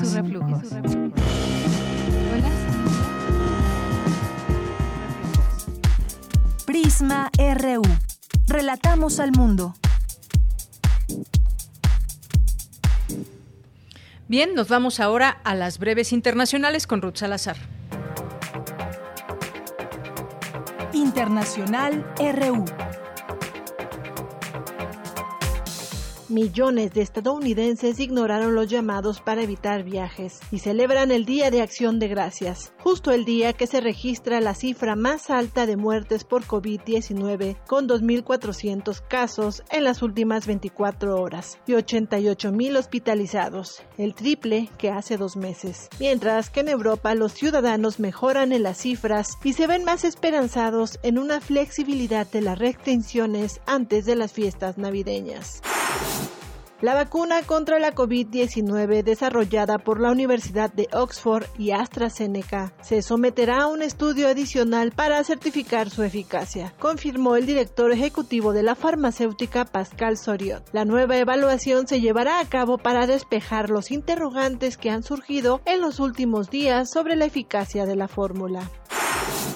Entre lágrimas, la primera ministra danesa Mitt Frederiksen se disculpó personalmente por la gestión de la crisis sanitaria, en la que una mutación del virus SARS-CoV-2 condujo al gobierno a sacrificar millones de bisones de criaderos, pese a estar sanos, algo que el Ejecutivo no tenía legalmente derecho a hacer, como después quedó demostrado el gobierno de Donald Trump presentará una apelación contra la decisión de un juez federal de impedir la expulsión de niños inmigrantes no acompañados, detenidos en la frontera sin permitirles hacer peticiones de refugio o asilo, anunció esta madrugada el Departamento de Justicia de Estados Unidos.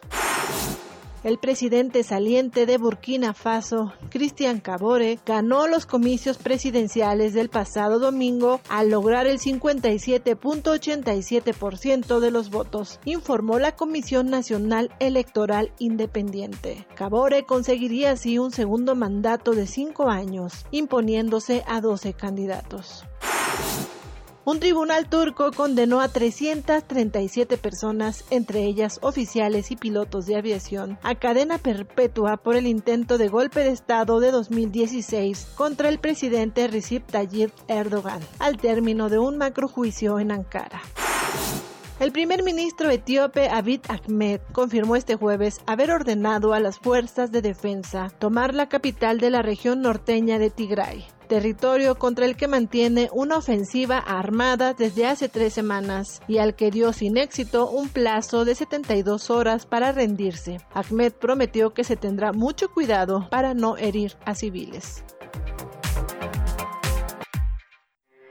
Porque tu opinión es importante, síguenos en nuestras redes sociales, en Facebook como Prisma RU y en Twitter como arroba PrismaRU. Dos de la tarde con 25 minutos. Gracias por continuar con nosotros. Bueno, pues vamos a platicar en este momento con el licenciado Oscar Díaz, que es titular de la Unidad de Medios y Contenidos Audiovisuales del Instituto Federal de Telecomunicaciones. ¿Qué tal, licenciado? Buenas tardes, bienvenido. Hola, ¿qué tal, Villanira? Muy buenas tardes. Un saludo para ti y para toda la audiencia de Radio UNAM. Gracias, licenciado Oscar. Pues platíquenos sobre esta, esta convocatoria que hay eh, para el concurso, el poder de las audiencias, cómo se puede participar, quiénes, cuál es el, el fin, el objetivo. Platíquenos, por favor. Muchas gracias, Deyanira, por el espacio. Bien, primero me gustaría platicarte del objetivo, si me lo permites. Sí, adelante. Eh, el objetivo de esta convocatoria, de este concurso, es eh, desarrollar por parte de los jóvenes universitarios cápsulas de audio y de video en torno a temáticas eh, relacionadas con la promoción de los derechos de las audiencias. Ese es uno de los principales objetivos. Eh, siempre es una visión del, instituto el desarrollar una visión crítica respecto de estos contenidos. Entonces, ¿qué mejor ahora que hacerlo a través de un concurso dirigido a los jóvenes para que pongan toda su creatividad todo su conocimiento, pues en favor de estas acciones. Eh, este concurso tiene o consta de tres etapas, una etapa de inscripción, una etapa de envío de materiales y una etapa de calificación y premiación. La primera etapa eh, tenemos para inscribirnos hasta el próximo 11 de diciembre. Eh, les repito, 11 de diciembre para ingresar a la página del instituto en somosaudiencias.org.mx eh, o eh, somosaudiencias.org.mx.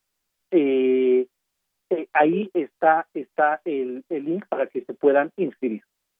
Muy bien, entonces va dirigido hacia estudiantes. ¿De, de qué carreras estamos hablando? Sí, eh, la, el, el, concurso está dirigido a jóvenes universitarios de las ramas o carreras afines a comunicación, publicidad y producción audiovisual de universidades públicas y privadas de todo el país. Bien, eh, es una convocatoria amplia, licenciado Oscar. Eh, la, temática en específico, cuál, quienes nos estén escuchando, quienes nos estén escuchando, estudiantes que estén en esta sintonía, que pues ya pararon oreja y digan, bueno, ¿cómo puedo participar? ¿Cuál puede ser esa temática de estas cápsulas que nos platica? Sí, muy bien. De acuerdo a nuestras, a nuestras bases que tenemos publicadas, las cápsulas de audio o de video, eh, es decir, hay dos categorías eh, los estudiantes pueden participar en ambas categorías, no está limitada la participación a solo una de ellas, y gira alrededor de eh, cuatro temáticas importantes. Una es cómo identificar la desinformación, es decir, que los jóvenes puedan plasmar ideas eh, en estos audios o en estos videos de darnos consejos a las audiencias, darnos información a las audiencias de cómo o qué debemos hacer o qué pasos debemos seguir para identificar cuando estamos ante información falsa o ante información que no tiene del todo verdad. Otra temática importante es la distinción entre diferencia y opinión, no necesariamente cuando tenemos información en nuestras manos, eh, esta es eh, como tal, sino a veces también constituye opiniones de quien está de quien está presentando y es muy importante como derechos de las audiencias que podamos distinguir entre una y otro tipo de información. Otro tercer tema es la importancia de la diversidad de, eh, diversos géneros en la programación de radio y televisión. Un derecho que tenemos como audiencias precisamente radica en que pues tengamos acceso a múltiples eh, tipos de géneros programáticos para satisfacer pues, los gustos de las distintas audiencias que consumen contenidos audiovisuales tanto en radio como en televisión. Un tema más es la libertad de expresión en los medios de información y comunicación, eh, que ahí expresen ideas de cómo, cómo se da esta libertad de expresión. Y otro tema propiamente dicho puede ser pues el catálogo de derechos de las audiencias que están en la Ley Federal de Telecomunicaciones y Radiodifusión. Estas son las temáticas porque justamente es, eh, es lo que queremos promover entre los jóvenes universitarios y luego después que estos materiales, por supuesto, se coloquen o se posicionen en los diferentes medios del instituto y, ¿por qué no?, en medios tradicionales como radio y televisión para que estén a disposición pues del resto de la sociedad, ¿no?, de la ciudadanía. Muy bien, bueno, pues una temática variada y que es importante también eh, conocer, por ejemplo, ese tema de la desinformación, que, que sobre todo en estos tiempos eh, hace mucho, hace mucho, mucho daño, y cómo identificarla, cómo identificar cuando estamos en, eh, con datos, con información que en vez de darnos alguna eh, información útil, verídica, pues nos desinforman. Este tema también de la libertad de expresión, sin duda muy importante también, y la diversidad en la programación, tanto de radio y televisión. Y algo muy importante que me parece que, suma muy bien, los derechos de las audiencias, de todas las personas que nos escuchan, eh, que escuchan los programas de radio y televisión, que se conozcan también sus derechos. Ahora bien, eh, ¿qué duración debe, deben de tener estas cápsulas? Las cápsulas, de acuerdo a la convocatoria, pueden ser de 30, 60, 90 o 120 segundos, precisamente pensando en formatos que el día de mañana podamos ocupar, material que podamos ocupar para su transmisión, eh, no solo en medios eh, como Internet o redes sociales, sino también en radio y en televisión, ¿no? Por eso de ahí que tienen estos estos eh, estos tiempos marcados para para la elaboración de las cápsulas. Muy bien. Bueno, pues eh, son cápsulas cortitas. Se debe pensar también en toda esta eh, en esta particularidad del tiempo, tanto en radio y televisión, que suele ser eh, corto, y pues bueno, estas cápsulas son de 30 hasta 100, 120 segundos. Entonces, entonces ¿tienen hasta cuándo para entregar esta, este trabajo? Bien, la primera etapa, la inscripción se abrió el pasado 10 de noviembre y va hasta el próximo 11 de diciembre. Ahorita la verdad es que es muy sencillo, basta con que acrediten su calidad de estudiantes universitarios, no importa la edad que tengan, lo importante es la calidad de universitario eh, con una credencial vigente o con una constancia, así como una identificación. Esta etapa es la inscripción que concluye el próximo 11 de diciembre. Y entre aquellos que se inscriban son eh, las personas que tendrán derecho a participar en la segunda etapa, que es el envío ya del material, que va del 22 de diciembre al 29 de enero de 2021. 22 de diciembre del, 20 a enero del 21. a propósito pusimos a propósito pusimos estas fechas o, eh, o esta etapa para que también los estudiantes sabemos que están bien ocupados con muchas actividades ahora eh, trabajando en este modo en este modo virtual y entonces también pues ahí pueden aprovechar los días de, eh, del mes de diciembre de las últimas dos semanas del mes de diciembre pues para que puedan y tengan tiempo de preparar sus trabajos muy bien. Ahora, eh, pues, ¿dónde, ¿dónde pueden encontrar las bases? ¿Cómo pueden ver toda esta, esta convocatoria? Que además hay que decirlo, es el primer concurso de cápsulas de audio y video y pues le enviamos toda nuestra eh, nuestra buena vibra para que esta convocatoria tenga mucha incidencia entre los estudiantes de estas carreras que ya nos comentaba licenciado. Es la el primer concurso, El Poder de las Audiencias. ¿Dónde pueden encontrar todas las bases y la información? Bien, eh, pueden encontrar toda la información en el sitio eh, del, Instituto Federal de Telecomunicaciones. Somos audiencias, todo junto, somos audiencias.ifp.org.mx y si tienen cualquier duda pueden enviar un correo electrónico a la siguiente dirección, derechos de audiencias, todo junto, derechos de audiencias arroba ift.org.mx. Y como bien señala Villanira, esta es la primera iniciativa que tiene el instituto de realizar este concurso. Eh, eh, muchas gracias por la buena vibra para que nos vaya muy bien, para que los jóvenes universitarios se, se, identifiquen y puedan y puedan inscribirse. Eh, este, este trabajo lo venimos realizando ya en una línea, en una línea de trabajo que tenemos en el instituto. Estamos absolutamente convencidos de que como órgano regulador no solamente nos corresponde vigilar eh, los derechos de las audiencias, sino también generar acciones para la promoción de los mismos.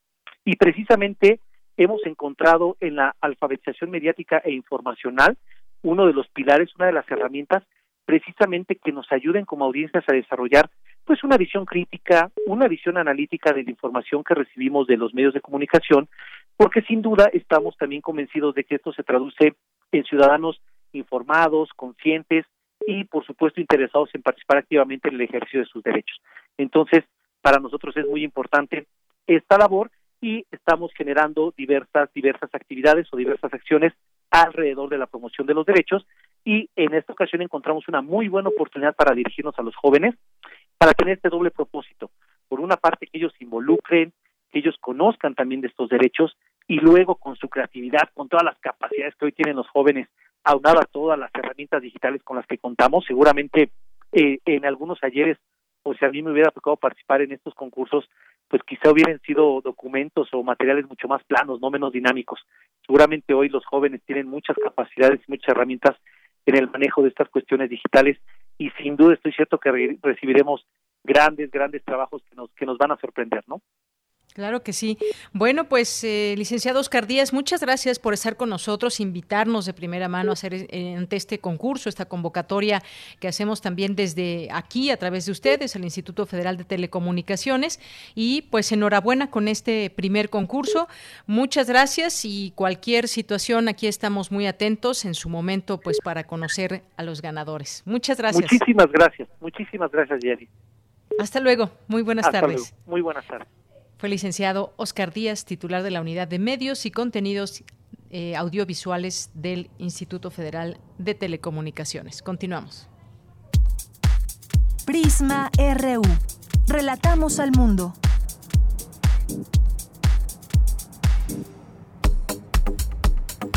Nacional RU.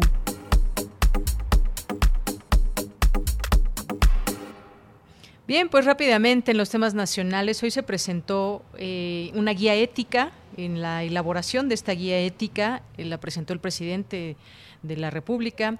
Eh, Andrés Manuel López Obrador contiene 20 principios. En ella participaron en esta guía Jesús Ramírez Cuevas, Verónica Velasco, Francisco Ortiz Pinchetti, Enrique Galván Ochoa, Pedro Miguel y Margarita Valdés. Ahí el presidente hoy por la mañana dijo que es similar a la cartilla moral que colaboró en su momento que elaboró en su momento Alfonso Reyes y se imprimirá para entregar a 8 millones de adultos para que puedan transmitir y analizar con sus hijos y nietos.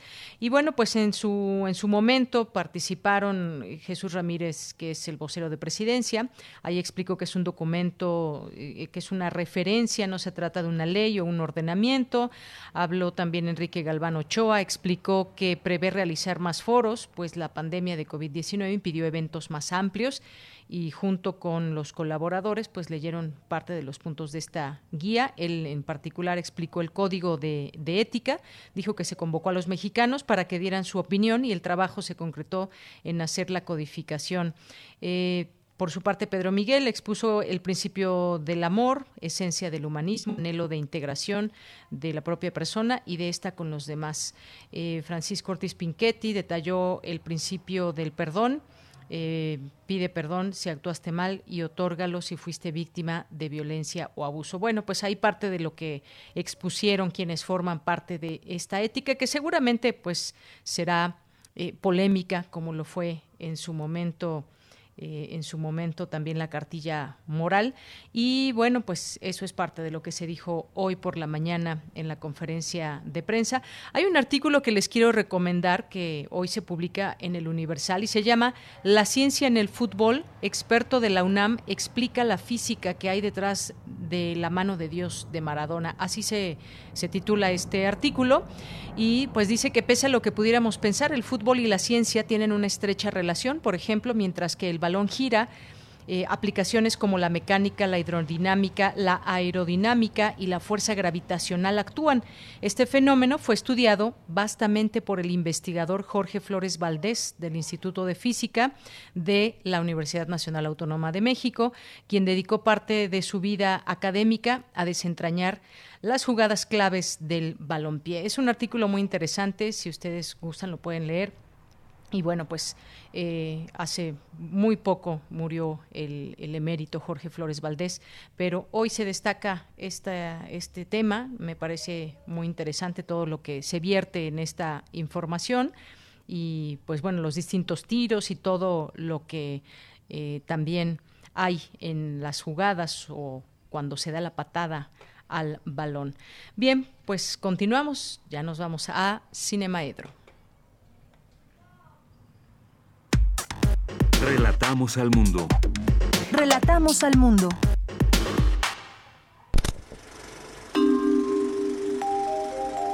Cine Maedro.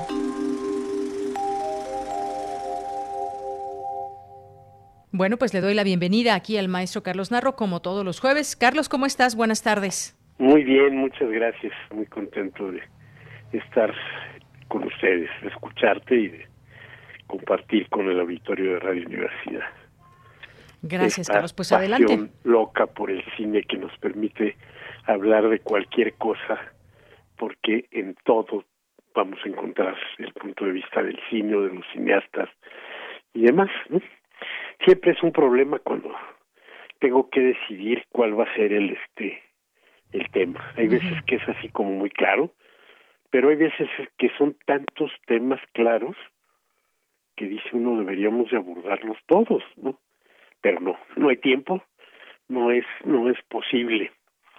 Eh, ayer murió Maradona, comentario nada más así al este al margen, a Maradona le hizo un, un documental este que a mí no me, no me, no me terminó de gustar este director este serbio eh, Emir Kusturica. Sí, sí que en cambio le hizo uno a Pepe Mujica que sí me gustó mucho mm, ¿no? o sea es es claro que este que le impactan las grandes personalidades a, a Costurica.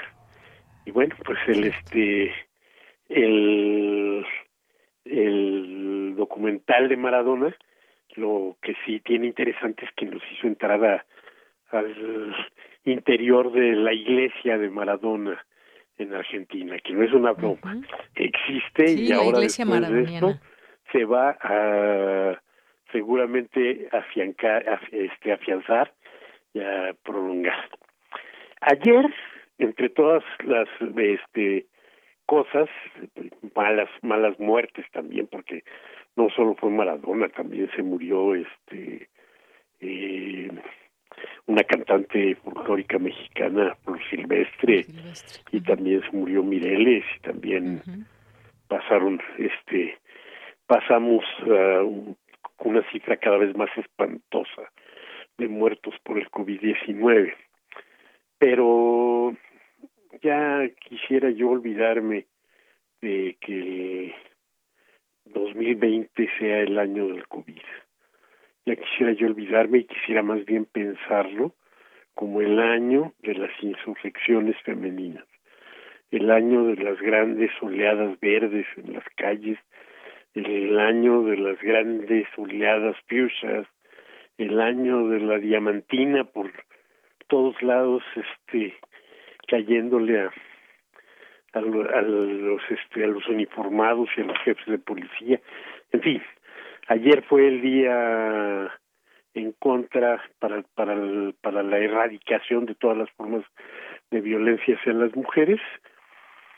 Y eh, hubo muchas marchas por todo el país no solo en la en la Ciudad de México y muchas manifestaciones en torno a esa necesidad, esa necesidad que se que nos hemos tardado ¿no?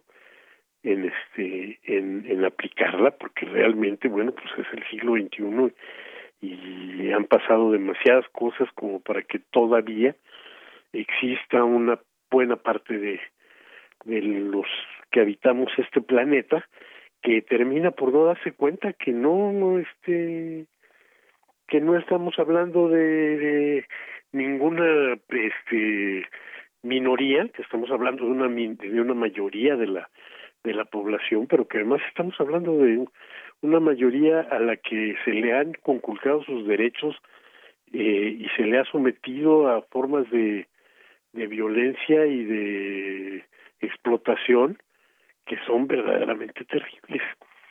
El cine lleva muchos años este dedicado a, a observar ese problema, a denunciarlo, a proponer eh, algunas cosas. Y bueno cuando cuando pensé que sobre esto iba a hablar lo primero que hice fue acordarme así cuál es la película que trata el tema más antiguo y me fui a uno de los grandes clásicos que este que es la pasión de Juana de Arco. Y después de eso empecé a recordar muchas películas y de pronto dije, no, no, sí está bien Juana de Arco, están bien Telma y Luis y demás, pero yo creo que hay que centrarnos también en las películas que provienen de la voz de las propias mujeres porque además creo que son este suficientes ¿no? y algunas de las mujeres más geniales de la de la historia del cine nos han propuesto este películas fundamentales sobre esta sobre estas cuestiones ¿no?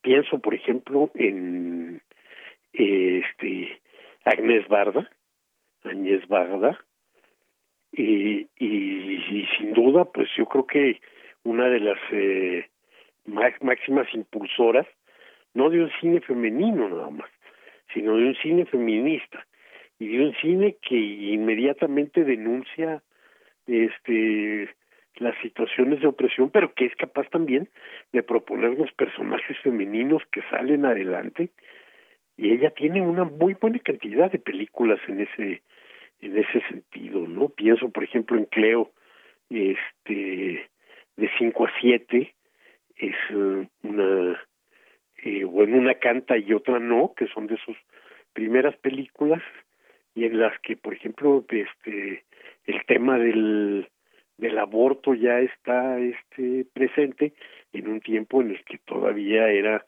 algo mucho más uh, prohibitivo, no solo hablar del aborto, sino hablar bien del aborto. Y Parda lo, lo hace. O en Sin Techo ni Ley presentarnos un personaje femenino de una este fuerza tremenda, alguien que se estrictamente se sale de la vida convencional, se sale de y se sale de la de la ley también. Vamos a encontrar muchas proscritas este de la ley en en, si hacemos un recuento, que yo creo que valdría la pena hacer un recuento de, de esto que, este, que te estoy platicando, ¿no? Y bueno, pues en, en otra en otra rama también de este mismo cine, pues nos vamos a encontrar eh, películas de las mujeres que tienen que ocultar su ser eh, como mujeres para poder desarrollar lo que tienen que desarrollar. ¿no? Es el caso de Orlando de, de esta Sally Potter, basada en una novela de la ultrafeminista también Virginia Woolf. Entonces, este, o el caso de otra de las formas de violencia eh, contra las mujeres, seguramente de las peores, son las mujeres en venta o las mujeres obligadas a casarse, a casarse muy pequeñas, sí, como seguramente le pasó a la esposa del doctor Mireles, que a los 15 años su familia se le estaba entregando al hombre de cincuenta y tantos y que las malas lenguas decían que había sido una venta, pero bueno, pues, este no no pienso hablar mal de los de los difuntos. Eh, pero entonces ahí nos vamos a encontrar películas como El piano de esta Jane Campion, que es otra autora que tiene muchísimas este cosas en en este sentido de la de la denuncia feminista y demás ahí nos vamos a encontrar el todos los avatares de una mujer que es obligada a casarse pequeña que posteriormente enviuda y es vuelta a vender y su tremenda pasión por el este por la música y por el piano. Se encuentra que su nuevo marido es un hombre burdo y que le dice tú entras a la casa pero el piano se queda entonces el piano se queda en la playa y ella asiste allá a, a tocarlo hasta que un vecino se apodera de él y se lo lleva a su casa. Y para dejarla tocar, la va a obligar a, a, a soportar también otro tipo de violencia. Entonces, permanentemente nos vamos encontrando todas esas esas formas de, de, de violencia. La encontramos, por supuesto, en Persepolis, una gran película de dibujos animados, este basada en una en, su propia este novela de Marjane este Sadrapi creo que se que se apellida en fin bueno pues también en América Latina encontramos a Lucía Martel o en México a Mariano Varo con Lola, este, en fin, porque creo que ya me estás marcando el minuto, ¿verdad? Ya nos queda un minuto para tus recomendaciones rápidamente. No, pues las recomendaciones son este eh, rápidas. La próxima semana, la este el canal de televisión de la de la UNAM nos va a presentar la posibilidad de ver varias películas de este de Woody Allen. Algunas de las más interesantes, Annie Hall el este el lunes, el martes no me gusta mucho, desde esas en las que se quiere poner serio y bergmaniano, interiores el, este, el miércoles una de mis favoritas, Manhattan, y las demás ya no les digo porque hablamos de ellas la próxima semana. Y el canal 22 también nos tiene cosas muy interesantes este fin de semana. Muy bien. Carlos, muchas gracias y como siempre, un abrazo. Gracias por estar aquí. No, hombre, gracias a ti. Un abrazote y un saludo a todo el auditorio y a todos sus colaboradores. Gracias. Muy buenas tardes. Continuamos. Prisma RU. Relatamos al mundo.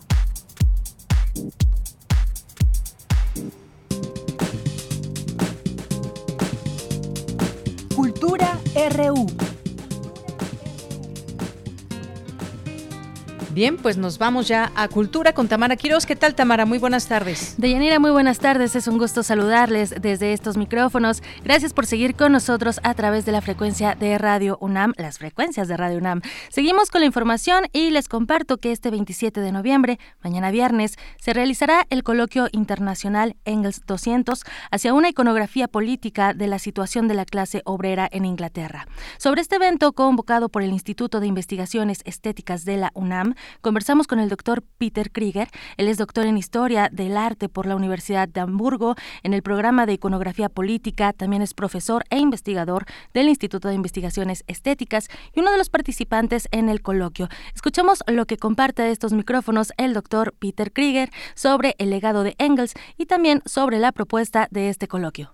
Este sábado, Friedrich Engels va a cumplir 200 años. Entonces, es un motivo para un acto académico para revisar parte de su herencia conceptual. Engels era un personaje muy controvertido, hasta la fecha genera debates. Sin embargo, más allá de todas esas contradicciones en la teoría política que revisan algunos coloquios, nosotros, por parte del Instituto de Investigaciones Estéticas, vamos a realizar un evento académico en torno a la imagen del hábitat pobre. Es decir, es un tema innovador, un tema con ética social. Se trata de un problema que el propio Engels, con la edad de 25 años, analizó con rigor y con un estudio eh, empírico en la ciudad de Manchester, que en esos tiempos era como la capital de la industrialización en el mundo, y donde registró la parte oscura del progreso de la industrialización, lo que era el hábitat de los pobres, que vivían bajo condiciones sanitarias precarias. Él describió esas condiciones de casas en malas condiciones,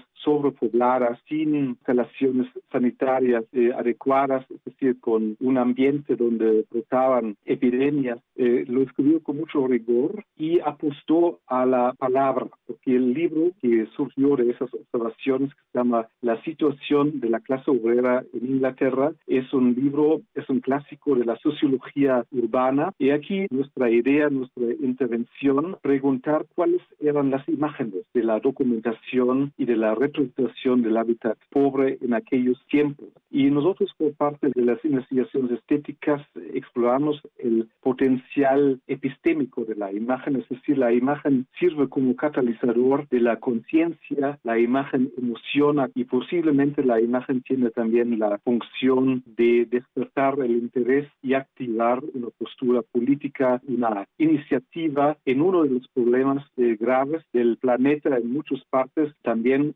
recordamos Ciudad de México tiene como un 60% de la población viviendo en colonias populares autoconstruidas y de esas colonias populares también hay partes eh, bastante críticas donde gente vive en condiciones precarias. Entonces es un problema no resuelto en la sociedad mexicana y tampoco en muchas otras ciudades del mundo, incluyendo a Río de Janeiro, Mumbai, también ciudades chinas donde hay pobreza urbana. Y es un coloquio internacional donde intervienen colegas de Argentina y también tenemos la presencia de un artista muy reconocido mexicano, Abraham Cruz Villegas, y actualmente es profesor en la Escuela de Bellas Artes en París. Entonces es un panorama internacional y es también una mezcla de colegas establecidos, algunos propios eh, colegas del Instituto de Investigaciones Estéticas, investigadores jóvenes o incluso alumnos de la maestría. Entonces, de esta manera queremos generar una vitalidad y ofrecer algo único en el mundo, conmemorar a Friedrich Engels, este personaje sobresaliente, con un coloquio sobre la imagen.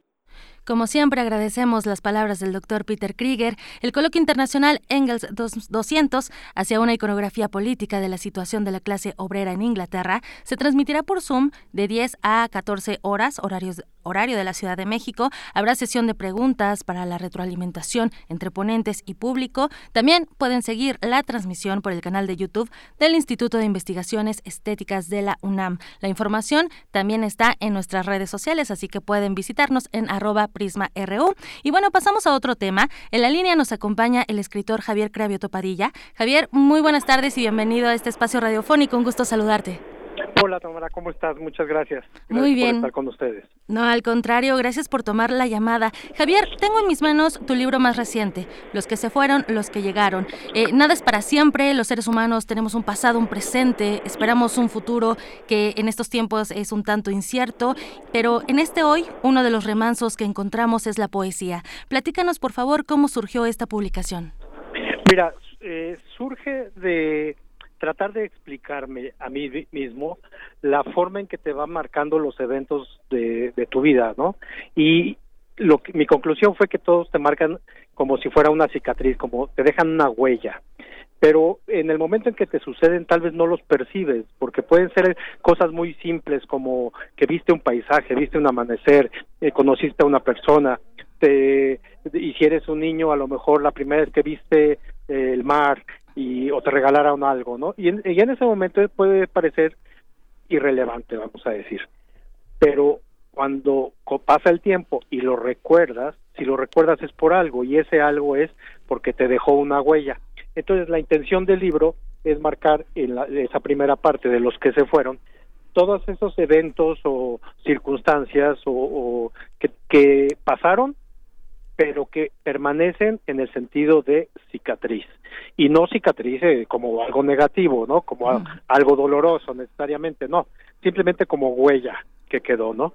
Y se enlazan con la segunda parte que es el hoy, ¿no? Hoy la situación que estás, con quien, eh, tus relaciones, lo que ves, lo que estás viviendo, pero no en un sentido de inmediatez, sino en un sentido de decir, esto de hoy también va a pasar.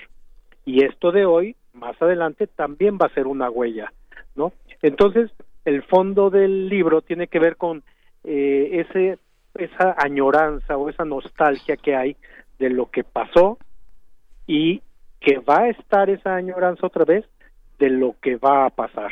Esa es un poco la forma en que se conformó el, este libro. Claro, Javier, de hecho sí, es, es un, un, libro en donde nos vamos a sumergir en este mar de recuerdos, donde vamos a sentir esta nostalgia, donde probablemente nos sintamos eh, o sintamos esta empatía por tus letras. Me gustaría que nos platicaras también, eh, ¿hay presentaciones eh, virtuales para, para, vaya, para hablar de este libro?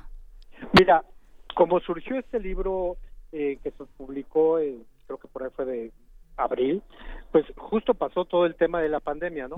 Entonces, eh, todo ha sido muy, muy extraño, todo ha sido de manera virtual, todo, todo ha sido, eh, incluso la forma en que entró para su distribución en librerías, pues de una en una. Entonces, todo ha sido de manera virtual, estuvo en la feria del libro independiente del Fondo de Cultura Económica, estuvo en la feria de Frankfurt, eh, va a estar en la Feria de Guadalajara que inicia este fin de semana, pero todo de manera virtual. Es que yo espero que conforme vayan pasando esta, esta serie de eventos en las que nos encontramos todos de trabajo a distancia y reuniones pequeñas y todo, pues que en esa medida pueda haber mayores presentaciones. Pero el libro sí ya está a la venta en su página eh, losquellegaron.com. Ahí vienen todos los puntos de venta donde se puede conseguir el libro y todos los portales electrónicos de donde se puede recibir. Excelente, además lo encontramos eh, con la casa editorial Abismos. Javier, ¿qué te parece si vamos calentando oídos y nos compartes uno de los poemas que forman parte de los que se fueron, los que llegaron? ¿Cómo no? Con todo gusto. Mira, hay un poema, es el, se llama Poema 114 y dice así, este es de la segunda parte, es el que inicia la parte de los que llegaron. ¿eh? Es el poema 114, dice así, el hombre niño junto a su hermano, ambos entrajados y enmoñados, soy el de la foto de los aluros de plata cansados por el tiempo, el amigo del de Ítaca, el, el de azúcares y colores en los bajopuentes y las historias de la revolución y de las mujeres de XCW, el que vivió en los cielos azules y en la casa que fuimos haciendo piedra a piedra, esa que dejaba marcas de agua a quien la habitara antes de caer. El que vivió aquel desaliento, el que escribió la elegía y siguió con su bote de fantasmas tristes, soy el que un día amaneció iluminado, el que paseó en el tranvía de centavos, salvo en el 23, el que no tuvo tiempo de mirar las cosas, el que se murió en su mirar urgente, el que conoció a Chela y se la robó, el que en ella descansó su cansancio, hambriento y tembloroso. Soy al que le dijeron, hay matorrales a tu alrededor, y sobre ellos reconstruyó su cueva. Usé escombros y estatuas sin distinción. El que aguzaba el oído por las ventanas rodeado de oscuridades. El que jugaba a enseñarles a jugar, a esconderse en las bolsas del mandado. El que no debió morir ese día, durmiendo en su desnudez bajo las sábanas, sin íntimos rituales. Soy yo, el que extrañas, el que te llenó de sombra y frutos. Ese, Excelente. Que nunca, que nunca nos falte la poesía. Javier Cravioto Padilla, muchísimas gracias por acompañarnos esta tarde. Gracias por, por compartirnos un poco de tu trabajo. Los que se fueron, los que llegaron, lo encontramos con Abismos Casa Editorial. Muchísimas gracias, Javier Cravioto. Muchas gracias, Tamara. Un gusto estar con ustedes. Hasta luego. Excelente tarde y mucho éxito. De Yanira, con esto nos despedimos y bueno, yo me marcho. Los saludo el próximo lunes. Gracias, gracias Tamara. Nos escuchamos el lunes y nosotros tenemos una cita mañana en punto de la una. Que tenga muy buena tarde, muy buen provecho. Gracias allá en cabina Miguel Ángel Mendoza, Rodrigo Aguilar y Denis Licea. Se despide de ustedes de Yanira Morán. Hasta mañana.